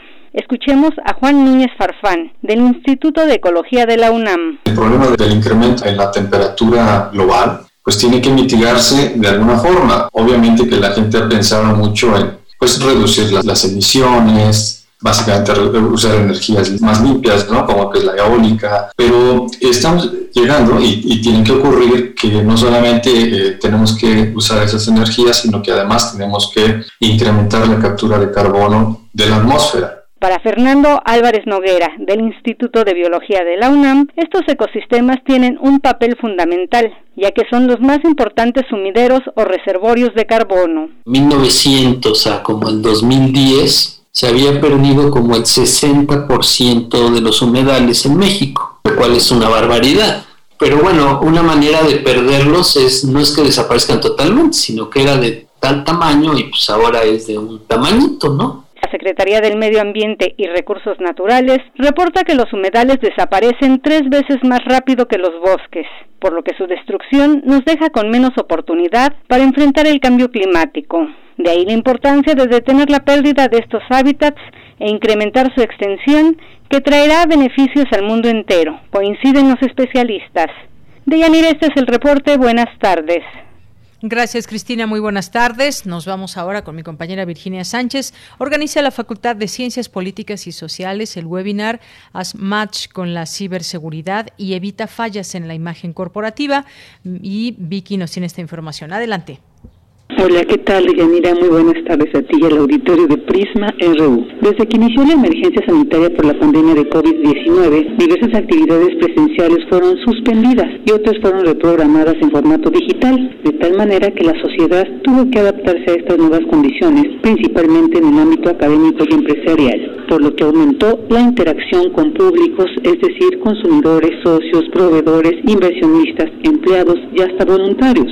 Sin embargo, esta situación también trae consigo riesgos en materia de seguridad informática y con ello la posibilidad de un daño en la imagen, así como pérdidas de ventas y credibilidad. Por ello, la importancia de conocer los alcances de la ciberseguridad en pro de la confianza y de la comunicación. Así lo señaló Geisel Escamilla Alcántara de la Facultad de Ciencias Políticas y Sociales de la UNAM durante el webinar As Match con la ciberseguridad y evita fails en la imagen corporativa. Conocer el panorama de ciberseguridad nos ayudará a optimizar las estrategias de comunicación en las organizaciones para proyectar una imagen positiva y generar una mayor fidelización de nuestros públicos. Generaremos confianza en nuestros públicos y con ello el logro de objetivos crear una reputación digital, que no haya rastros de algo negativo en nuestro desarrollo en línea. Ajá. Bueno, y también tendremos la preparación para resolver alguna crisis de imagen y con ello de comunicación. La académica detalla que la imagen corporativa es la representación mental en el imaginario colectivo de un conjunto de atributos y valores que funcionan como un estereotipo y determinan la conducta y opiniones de la colectividad. Por su parte, Miguel Navarro, ingeniero en tecnologías de la información por la Universidad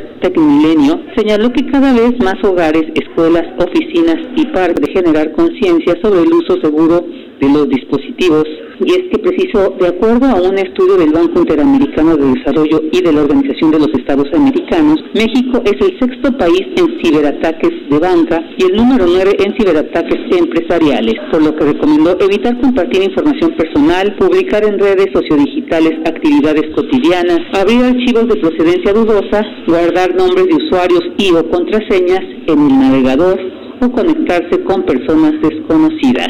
Hasta aquí la información. Muy buenas tardes. Gracias, Vicky. Pues sí, un tema muy importante, el de la ciberseguridad. México es muy proclive a que puedan suceder estas, estas cosas, pero si nosotros tenemos un conocimiento básico, mínimo, eh, para cerrarle la puerta a estas posibilidades, también es una ventaja que podemos tener sobre quienes se dedican a hacer estos ciberataques con fines para eh, pues fines diversos, no solamente el hecho de un tema económico, un robo de identidad también puede ser y muchas otras cosas. Continuamos y nos vamos ahora a las breves internacionales con Ruth Salazar. Internacional RU. El gobierno de Japón anunció que prolongará hasta el mes de marzo el estado de emergencia por COVID-19 que afecta a Tokio y a otras de sus regiones más pobladas, para intentar frenar la acumulación de pacientes graves y disminuir la presión sobre su sistema sanitario. En tanto, los Juegos Olímpicos de Tokio, previstos para julio de 2021, se celebrarán pase lo que pase con la pandemia, aseguró este martes el presidente del Comité Olímpico, Yoshiro Mori, para intentar despejar las dudas que rodean al evento deportivo que ya fue pospuesto el año pasado.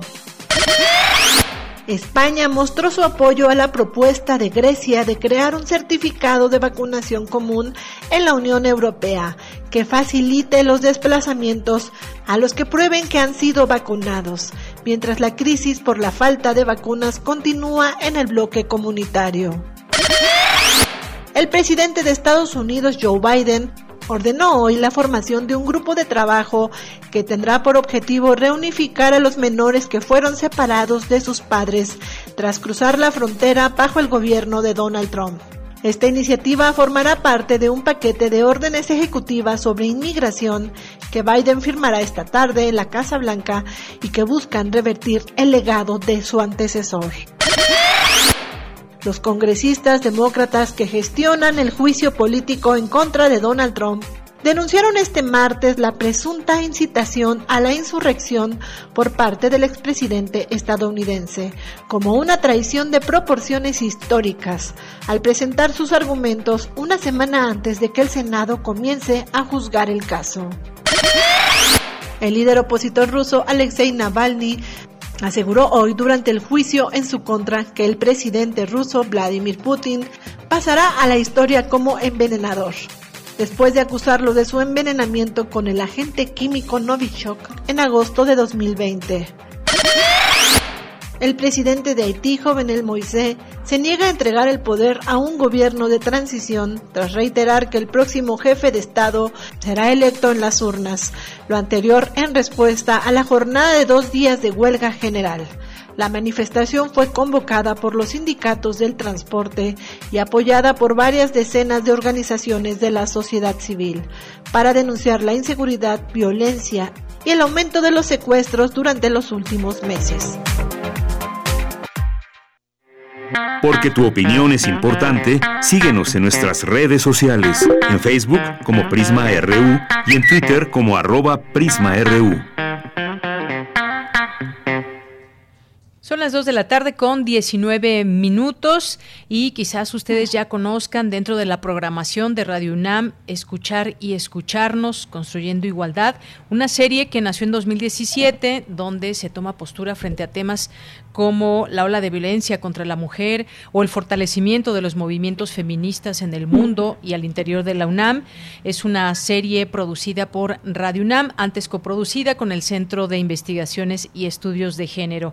Y para hablar de este tema y esta temporada que está por iniciar el día de mañana, esta nueva temporada de Escuchar y Escucharnos. Tenemos en la línea telefónica a la productora de este programa, que es Silvia Cruz, a quien saludo con muchísimo gusto. ¿Qué tal, Silvia? Muy buenas tardes.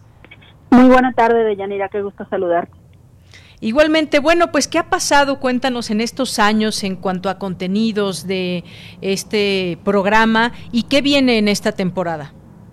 Claro, como bien decías, Anteriormente trabajamos para eh, en coproducción con el CIEC, contamos con mucho apoyo de ellos durante seis temporadas. En esta séptima temporada Radio UNAM em, hace la producción de manera completa y lo que hemos hecho es fortalecer no solamente la producción en cuestión de eh, del acercamiento a la gente, sino en la cuestión de temas. Hemos ido creciendo en ese sentido, se han ido modificando un poco las visiones a lo largo de, pues ya prácticamente tres años, como tú bien sabes, eh, los movimientos feministas van evolucionando, la gente vamos evolucionando, los hombres, las mujeres, la diversidad, todo va evolucionando y escuchar y escucharnos va cada vez haciéndose más fuerte en este sentido, va cada vez entendiendo mejor cómo están sucediendo todas estas temáticas para de, de esa misma manera transmitirla al público que nos escucha todos los miércoles a las 10 de la mañana por el 96.1 de FM. Muy bien. Miércoles 10 de la mañana, un programa que tú produces, que conduce Amalia Fernández. Y como bien dices, temas variados en torno a todo este tema de igualdad. Eh, se habla de género, eh, de masculinidades, eh, feminismo, identidad sexual, cómo nace la violencia, cómo podemos cerrar el paso a la violencia contra la mujer, cómo vamos entendiendo estos temas. Está también la sororidad, elementos que juntos nos llevan a construir justamente igualdad. ¿Cuál es el, perfil de voces que podemos escuchar desde el programa, Silvia? Mira, en esta temporada hemos adelantado algunos programas. Está el, el doctor Mauricio Rodríguez, que nos habla de un tema que es muy importante en este momento, el COVID y los hombres. Escúchenlo mañana, no se lo pierdan. De verdad hay una temática muy especial alrededor de la salud de los hombres y este tema del COVID que todos estamos padeciendo. Ah, eh, vamos a hablar también con Socorro Venegas, la maestra Venegas, que nos presenta Vindictas, una serie, digamos, de ediciones literarias donde se rescata a todas estas mujeres que durante mucho tiempo permanecieron ocultas, permanecieron a la sombra de, pues generalmente de los hombres, ¿no? Hablamos de acompañamiento a, la a las víctimas de violencia de género, este término que cada vez está siendo más presente y que además no cualquiera podemos eh, estar en esa manera, ¿no? Podríamos hablar de acompañamiento, para hablar de acompañamiento tiene que haber toda una gama de posibilidades de conocimiento, de estrategias, de muchas cosas que necesitan para poder acompañar a una víctima de violencia. Hablamos también, por ejemplo, de eh, la doctora Leticia Bonifaz, quien recientemente se integró a la Convención sobre la Eliminación de todas las formas de discriminación contra la mujer. Y bueno, tenemos muchos más temas que tienen que ver, como bien dijiste, no solamente con mujeres, no solamente con feminismo, sino con género, con diversidad sexual, con identidades, con todos estos temas de la violencia que desafortunadamente seguimos viviendo insistentemente en este 2021. Así es, y como bien dice el programa, escuchar y escucharnos, porque es un espacio abierto que nos lleva a la reflexión en estos tiempos que tanta falta nos hace sensibilizarnos, por ejemplo, y plantearnos preguntas entre todos, cómo se logra esa igualdad que queremos, cómo construir esos escenarios para erradicar la violencia contra la mujer, qué los genera, qué los está generando, cómo imaginamos un entorno igualitario. Eso es importante discutirlo desde los distintos distintos perfiles e incluso también desde las artes, el periodismo, la tecnología que nos acerca a entender estas distintas expresiones, Silvia. Efectivamente, y como bien dices, lo más importante de, estas últimas temporadas, en particular de esta, es que tratamos de acercarnos más a la gente, tratamos de que justo esos temas que nos están eh, atañendo a todos sean mucho más cercanos en cuestión de la información que estamos prestando. Es más cercano saber cómo buscamos ese acompañamiento en lugar de hablar de términos muy académicos o términos muy generales. No estamos tratando de aterrizar estos temas para que nuestros radioescuchas, nuestras radioescuchas tengan esa información más cercana y les sea de mucha utilidad y sobre todo también cómo poder involucrarnos como, como oyentes también, como personas que queremos hacer eso, ese bien, queremos luchar en contra de esa eh, desigualdad, de esa violencia y que quizás eh, pues no, no encontramos ese camino, podemos escuchar aquí eh, distintas propuestas. Por ejemplo, sabemos qué son los micromachismos, cómo se utilizan para minimizar la voz de las mujeres en ámbitos públicos, laborales, los reconocemos, porque podemos encontrarnos de pronto, encontrarnos de pronto, pues eh, hombres que quieren romper con ese machismo con el que fueron educados y que del que forman parte, pero no saben cómo romper y pueden eh, quizás con esto abrirse esa posibilidad de entender cómo es este esta posibilidad y este mundo en el que están envueltos. Efectivamente no se pierdan la séptima temporada porque de esos temas hablamos, hablamos de masculinidades, de cómo se abordan, de cómo lo están viviendo los hombres también hablamos de, los temas de tecnología, vamos a hablar de, de estas cosas que, que los hombres tratan de minimizar a las mujeres y, por ejemplo, mencionaste el tema de micromachismos. No lo tocamos en esta temporada, sin embargo, están las temporadas anteriores que ustedes pueden escuchar a través del podcast de Radio UNAM. Tenemos las seis temporadas completas donde también hay un número enorme de temas que trastocan toda esta realidad que, insisto, estamos padeciendo. Así es, el, papel que juegan eh, los hombres el papel que jugamos las mujeres también en este sentido, porque hay una diversidad de voces, por lo que nos, nos platicas, y cómo romper también con, con ello, por ejemplo, con el machismo, también cómo lo entendemos las mujeres y cómo podemos también darnos cuenta si estamos rompiendo con ello, si seguimos esquemas y sobre todo, pues a veces eh, quizás puede haber círculos donde se encuentra atrapadas las personas sin darse cuenta y escucharnos entre todos creo que es una buena forma de eh, llegar a buenos debates, buenas discusiones, pero sobre todo abrir brecha con estos temas. ¿Algo más con lo que quieras despedirte, quieras comentarnos, Silvia? Pues como tú dices, nos lleva a construir igualdad. Justamente eso, nos escuchamos unos a otros, construimos igualdad, hombres, mujeres y todas las diversidades y entidades de, género que hay. Aquí las van a encontrar en Escuchar y Escucharnos todos los miércoles a las 10 de la mañana por el 96.1 de FM. Conduce María Amalia Fernández y producimos Carmen Sumaya y yo. Muy bien, pues muchos saludos para todo el equipo, muchos saludos para Amalia. Muchas gracias, Silvia. Que estés muy bien, Deyanira. Un saludo para tu público y buena tarde. Muy buenas tardes, Silvia Cruz, productora de Radio UNAM y de este programa Escuchar y Escucharnos, como ya nos dijo, miércoles 10 de la mañana. Continuamos. Porque tu opinión es importante, síguenos en nuestras redes sociales, en Facebook como Prisma RU y en Twitter como arroba PrismaRU. Prisma RU. Relatamos al mundo. Bueno, pues continuamos, son las 2 de la tarde con 28 minutos y ya nos acompaña aquí como parte de los poetas errantes, como todos los martes que nos van platicando de su trabajo. En esta ocasión ya está con nosotros Gabriel Gutiérrez, que desde Salamanca nos toma esta llamada. ¿Cómo estás, Gabriel? Muy buenas tardes. Gabriel, ¿me escuchas? Sí, sí, sí. Muy bien, ¿cómo estás? Muy bien, muchas gracias. ¿Y tú qué tal? Qué bueno, pues bien, también aquí contenta de escucharte y de conocer qué nos van a presentar hoy por parte de Poetas Errantes. Cuéntame. Ok, eh, el título de lo que escucharemos hoy se llama Infancia sobre lienzo. Nace a partir de una pieza musical que compuse tomando como inspiración las pinturas de Fred Morgan, pintor inglés quien hacía retratos de la vida en el campo, escenas domésticas, animales y de la infancia y estará acompañada con poesía de José Asunción Silva, uno de los poetas más importantes que ha tenido Colombia y que en sus versos retrata su infancia particular que suele llegarle a todos. Y juntos la música, la poesía nos transportará a nuestros recuerdos más queridos que tenemos cuando éramos niños. Y bueno, esperemos que les guste.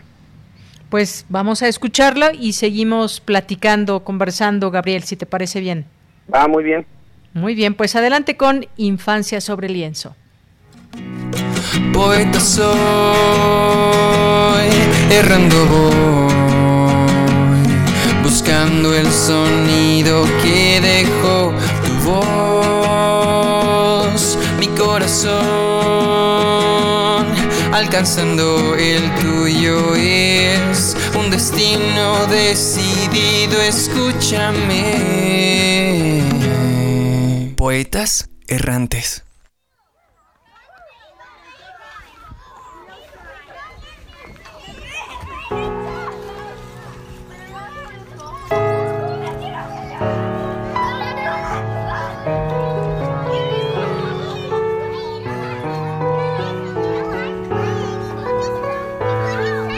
Esos recuerdos, con olor de helecho, son el idilio de la edad primera.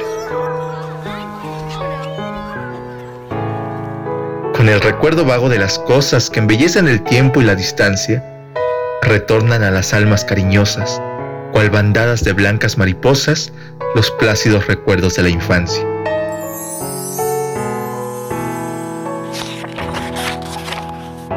Caperucita, Barba Azul, pequeños liliputenses, Gulliver gigante que flotáis en las brumas de los sueños.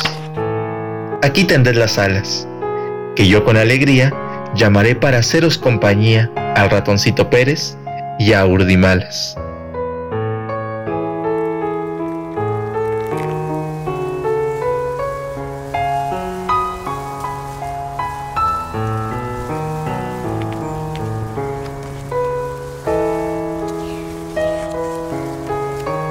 En alas de la brisa del luminoso agosto, blanca, inquieta a la región de las errantes nubes, hacer que se levante la cometa en húmeda mañana, con el vestido nuevo hecho jirones, En las ramas gomosas del cerezo, el nido sorprender de copetones.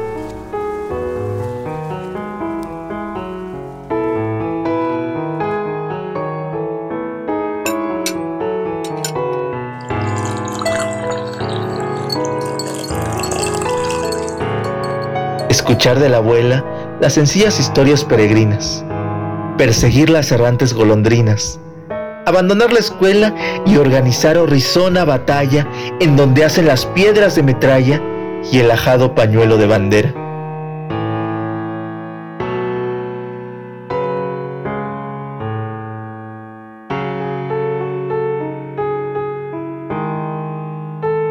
Componer el pesebre de los hilos del monte levantados. Tras el largo paseo bullicioso, traer la grama leve, los corales, el musgo codiciado, y en extraños paisajes peregrinos y perspectivas nunca imaginadas, hacer de áureas arenas los caminos y del talco brillante las cascadas.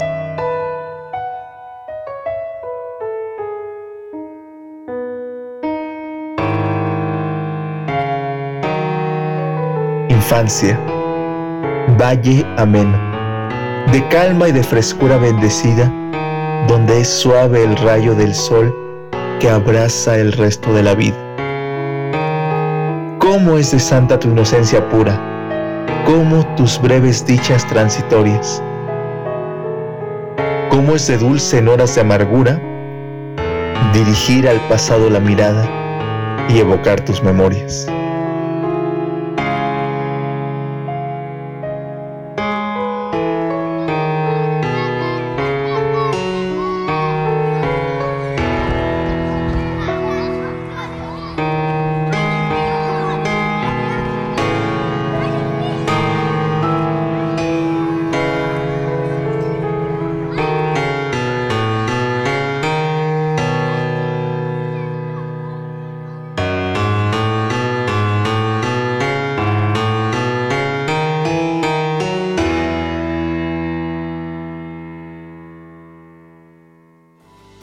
De escuchar es el proyecto radiofónico de los estudiantes que realizan el servicio social en Radio UNAM, unidos solo por el amor a la poesía y al sonido. Radio UNAM, experiencia sonora.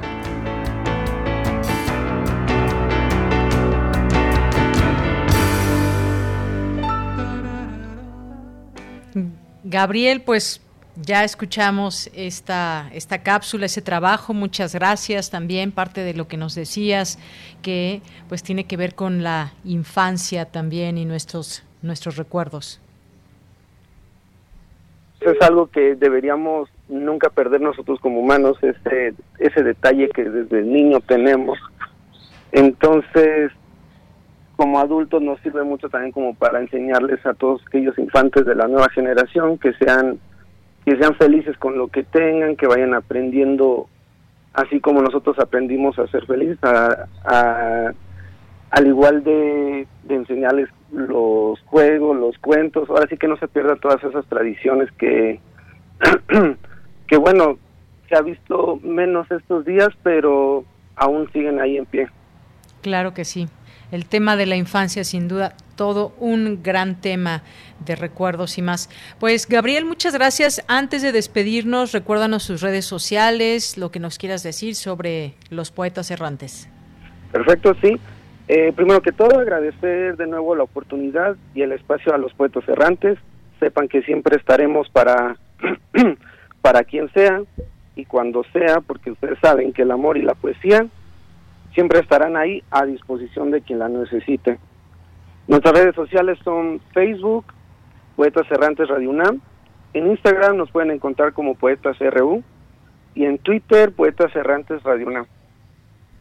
Muy bien, bueno, pues ahí quedan las redes sociales. Ojalá que también mucha gente se les una y comparta con ustedes la poesía, vivencias y todo lo que ustedes han hecho aquí a compartir con nosotros durante todos estos, estos programas y este espacio que tienen aquí en Prisma R. Muchas gracias, Gabriel. A ti muchas gracias. Muy buenas tardes y un abrazo hasta Salamanca. Hasta luego. Bien, pues nos vamos ahora, vamos a continuar con literatura. Porque tu opinión es importante, síguenos en nuestras redes sociales, en Facebook como Prisma RU y en Twitter como arroba PrismaRU.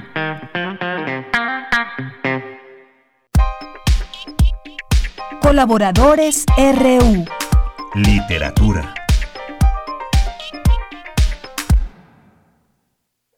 Bien, pues ya llegamos a este espacio de literatura y en esta ocasión nos vuelve a acompañar, siempre nos da mucho gusto saludarla en este espacio de Prisma RU de Radio UNAM, a Irma Gallo, que es periodista, es escritora y hoy nos tiene una recomendación. ¿Cómo estás, Irma?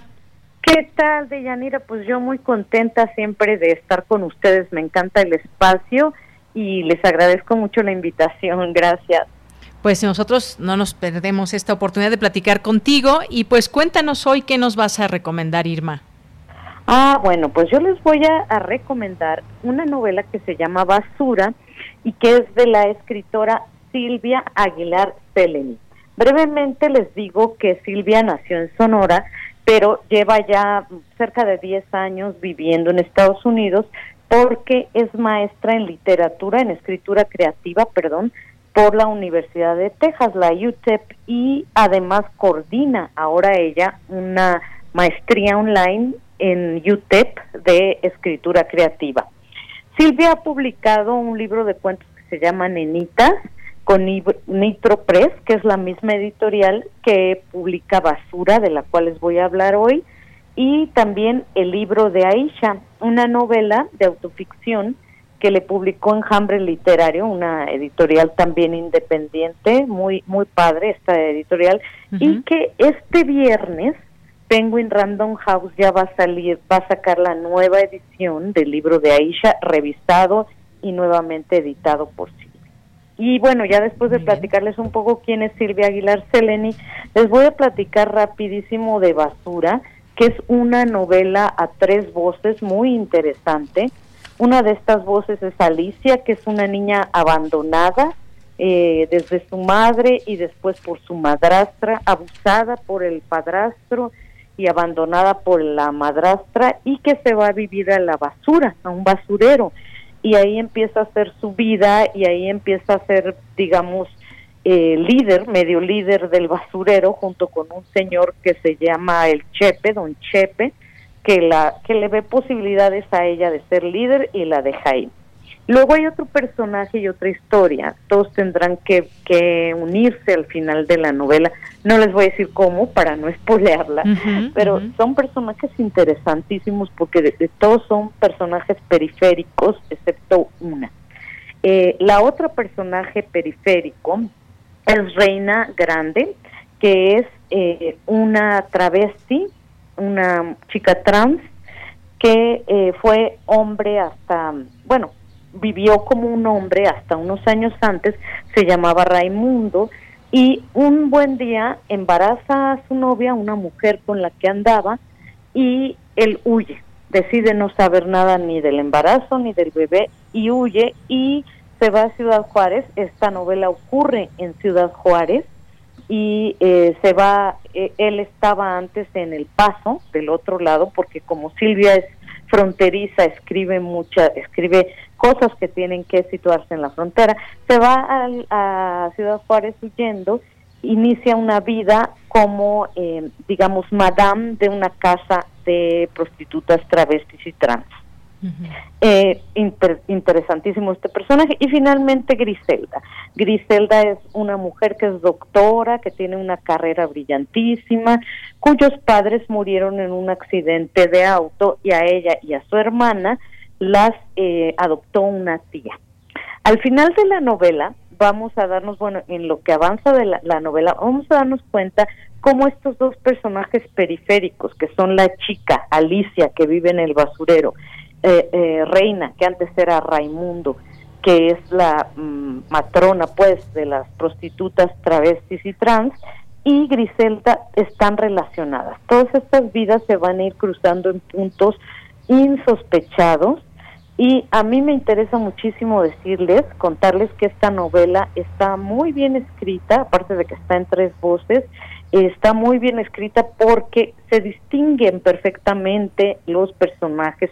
Siempre sabes quién está hablando no solo por el relato de lo que les pasa, que eso diríamos, bueno, es obvio que está hablando la niña del basurero o que está hablando el, eh, la matrona trans, ¿no? Eh, pero también es el lenguaje, no solo lo que le sucede, sino el trabajo que hace Silvia Aguilar del lenguaje es muy interesante de Yanira. Yo se los recomiendo muchísimo y de verdad quisiera contarles más, pero no les quiero espolear. La novela la publicó Nitro Press hace unos años, pero la encuentran todavía en ah, una librería que tiene varias este, sucursales en todo el país. en su sitio web la pueden comprar y también en otra gran tienda eh, que vende desde libros hasta, no sé, enchinadores de pestañas, que no quiero decir el nombre, pero también ya todo el mundo sabe, y que está en línea también. Y de verdad se los recomiendo mucho de ella. Muy bien, pues ahí está la recomendación, Irma. Suena una historia triste con esto que comenzabas de una una pequeña eh, abandonada en un basurero, pero con personajes también intensos por lo que nos dices en las historias, este cruce de historias que se dan en la en la novela muy interesante. Y a lo mejor al final no es tan triste, pero no les quiero decir. No nos cuentes, déjanos con esa curiosidad para poder adquirir esta novela. Y pues también digo, aprovecho, muchas gracias por esta, esta recomendación, Irma, ya aquí como siempre que estás con nosotros, anotamos estas eh, posibilidades y recomendaciones. Basura de Silvia Aguilar Seleni. Y pues te seguimos también a través de tus redes sociales porque haces un trabajo muy interesante, eh, entrevistas a escritores, ahí te vemos por, por Facebook. Invítanos, Irma, es, es, es interesante poder seguir eh, pues estas posibilidades de conocer otras novelas, de las entrevistas que haces. Cuéntanos. Muchas, ay, muchas gracias, Deyanira, por este esta oportunidad. Pues sí, mira, eh, tengo una página que se llama La Libreta de Irma, es un blog donde eh, publico reseñas, entrevistas, etcétera, y tiene su canal de YouTube con el mismo nombre y también eh, su página de Facebook, que ahí se llama La Libreta de Irma Reloaded. Y ahí todos los viernes a las 9 de la noche hago una entrevista con algún escritor, escritora, editor, siempre gente del mundo de los libros, eh, gestores culturales, etcétera. Entonces, bueno, si pueden acompañarnos, yo sería feliz. El Twitter es la libreta de Irma, el Facebook es la libreta de Irma Reloaded y el Instagram la libreta de Irma. Y ahí estamos. Bueno, pues Claro que sí, con gusto. Ahí tenemos oportunidad también de, de seguirte, que si no mal recuerdo, la última fue con Verónica Ortiz. Ay, sí, fue maravillosa con Verónica Ortiz, que también, rapidísimo les digo que una decisión equivocada es la, el nombre de la última novela de Verónica y que la pueden encontrar también en Gandhi, en El Sótano y en Gonville, y está padrísima, se las recomiendo mucho. Sí, la verdad es que disfruté mucho esa, esa plática que tuviste con ella y ese personaje de Anita que ya, ya lo quiero conocer en su novela. De verdad, sí, está muy, muy interesante, una historia poco contada, ¿no? Además de la violencia que ejercieron los rusos contra los vencidos eh, alemanes, ¿no? Y a Anita le tocó, aunque no era alemana, era mexicana, pero vivía en Alemania estudiando ahí, ¿no? Así es, una pues historia muy interesante, muy interesante, como la misma Verónica lo, lo, decía, pues que le llevó muchos años hacer esta, eh, esta narración que más allá de, ser una novela, pues tiene datos muy exactos con los personajes que, eh, que, son, que son de la vida real. Así es, su tía, empezando por su tía, ¿no? Anita. Antes de, despedirnos, eh, hablando de ti, de Yanira, nada más quiero recordarles que este viernes ya sale a la venta el último libro de Silvia Aguilar Seleni. Bueno, es el libro de Aisha que, como les dije, se publicó en Enjambre, pero que ahora esta edición se ve que, que va a estar muy padre porque es casi, casi una reescritura de este libro que tiene mucho de autoficción. Muchas mujeres estamos escribiendo autoficción, creo que nos interesa ser escuchadas y ser leídas en, en lo que de nuestras vidas puede servir a otras, de llanera. Muy bien, pues también ya está aquí anotada Aisha. Pues muchas gracias, Irma Gallo. Siempre un placer conversar contigo y tenerte aquí en Prisma RU de Radio UNAM. Igualmente, te mando un abrazo. Gracias. Abrazo al auditorio. Gracias. Hasta luego. Y te seguimos también por ahí en tu, en tu Twitter, arroba Irma Gallo. Gracias, eh, Irma, periodista y escritora. Hasta la próxima. Hasta la próxima. Bye. Gracias. Hasta luego. Continuamos.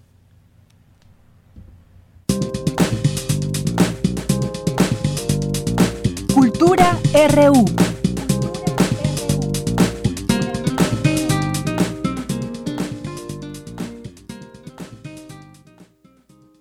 Bien, pues nos vamos ahora a Cultura. Ya está en la línea telefónica Tamara Quiroz. ¿Qué tal, Tamara? Muy buenas tardes. Adelante. Deyanira, muy buenas tardes. Es un gusto saludarte y, por supuesto, saludar a todos aquellos que siguen en sintonía de Prisma RU. Esta tarde tenemos dos invitaciones para todas y todos ustedes. La primera es a la inauguración de la exposición virtual. Eh, es una exposición que se inaugura a las 7 de la noche a través del Facebook Live de la antigua Academia de San Carlos.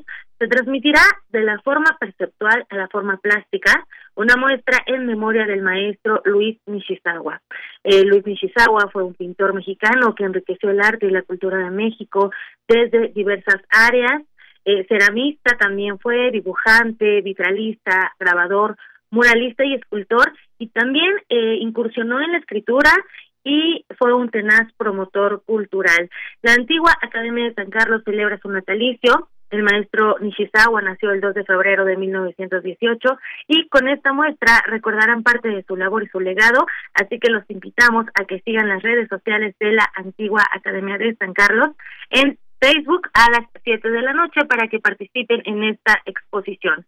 Pasando a otra información, los que quieran ver teatro, pues también les cuento que mañana, mañana inicia temporada la puesta en escena Cada vez somos menos, versión cuarentena.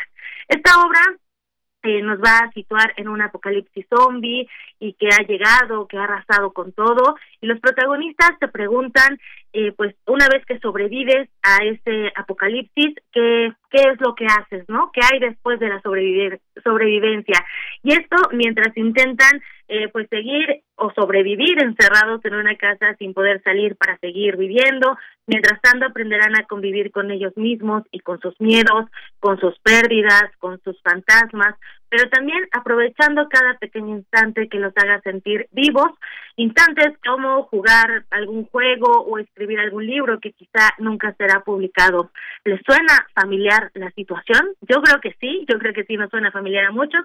Y bueno, esta obra ya estuvo, eh, ya tuvo una presentación en teatro y conversamos con Ro Banda, él es dramaturgo y actual codirector escénico de Cada vez somos menos, y esto nos compartió sobre la adaptación y el tema central de la obra, la supervivencia y también la reinvención a la que nos ha llevado la pandemia en estos tiempos actuales, así que vamos a escuchar lo que nos dice Ro Banda nos pareció que era muy muy pertinente y decidimos crearla a partir de la virtualidad. Está hecha a distancia, evidenciando totalmente la distancia, pero haciendo un montón de artilugios desde la perspectiva de la grabación que se hizo, que se hizo con, con celulares, para poder conjuntar a todo el equipo en ese momento y bueno ahorita transmitimos desde la capilla porque nos pareció que, que justamente ahora más que nunca es, es muy vigente hablar de bueno nos estamos quedando nosotros y, y cuál es nuestra responsabilidad como seres que nos quedamos vivos dentro de un mundo que está cambiando de una manera tan vertiginosa y tan forzosa como lo ha hecho el último año, ¿no? Vaya, yo creo que en general yo creo que el teatro eh, ha podido adaptarse de una manera como muy, muy noble, desde los formatos en Zoom hasta los formatos en streaming.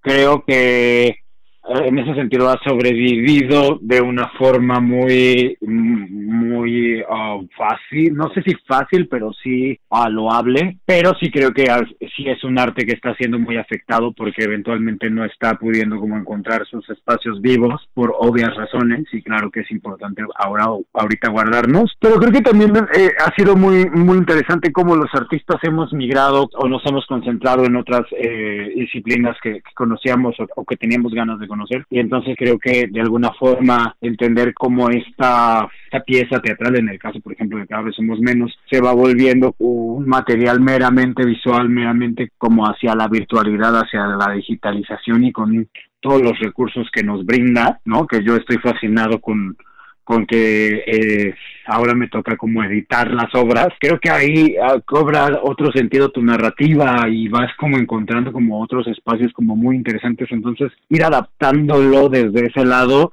¿no? Y te vas dando cuenta que sobrevivir tiene que ver con eso, con adaptarte, con estar trabajando todos los días, con estar absorbiendo cosas, con estar enfrentando tu día a día, ¿no? O sea, realmente, pues hablado hace rato de, es la responsabilidad de quedar con vida, ¿no? Porque no es como que sale y allá afuera está tu vida normal. Esta fue la voz de Ro Banda, co-director escénico de Cada vez Somos Menos. Esta puesta en escena estará disponible a partir de mañana, mañana miércoles 3, y hasta el 24 de febrero. Se estará presentando todos los miércoles de este mes a las 8 de la noche, a las 20 horas. La duración aproximada es de unos 75 minutos. Está dirigida a adolescentes y adultos y los boletos están disponibles a través de la plataforma Boletópolis.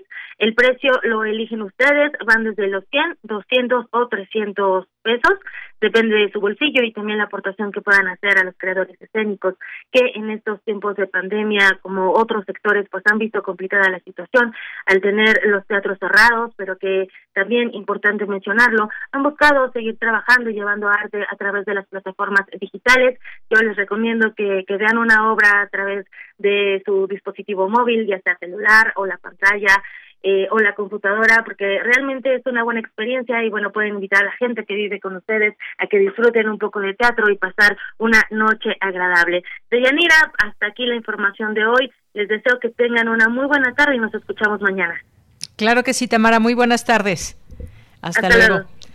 Bueno, pues ya nos quedan algunos minutos y tenemos una canción que, que nos mandó un radio escucha. Bueno, antes de la canción, déjenme informarles en información de última hora, el Senado de Estados Unidos confirma a Alejandro Mayorkas como el primer latino en encabezar el Departamento de Seguridad Interior.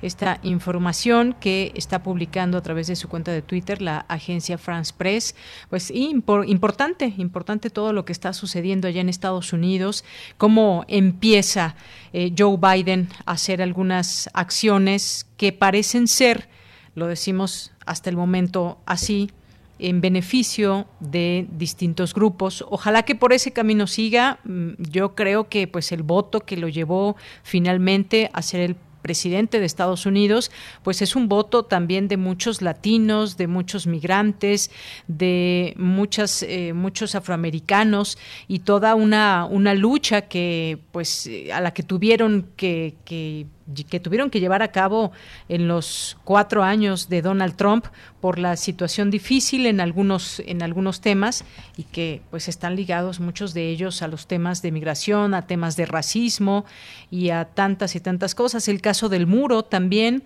Así que, pues muy de cerca se siguen estos nombramientos y en este caso, pues el Senado de Estados Unidos es el Senado el que confirma Alejandro Mayorkas como el primer latino en encabezar el Departamento de Seguridad Interior. Pues ya iremos platicando sobre nombramientos y formas también de hacer política con este viraje ahora del lado de los demócratas allá en Estados Unidos.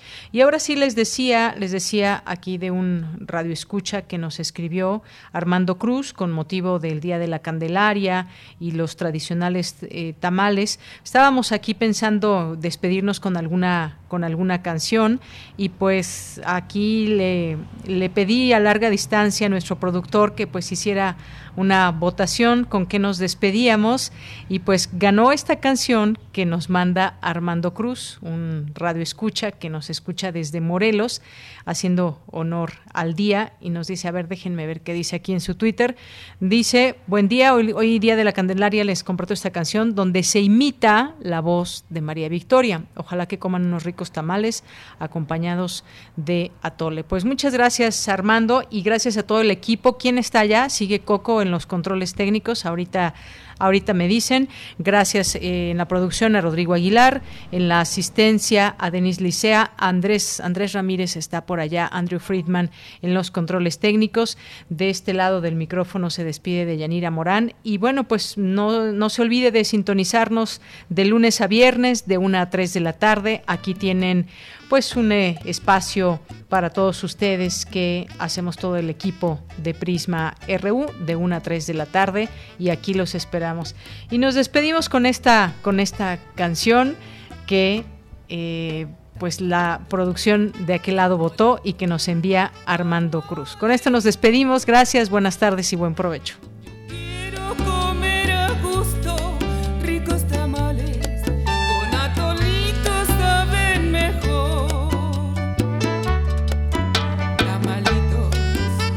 tamalitos, tamalitos, corundas, nacatamales, los chapanecos.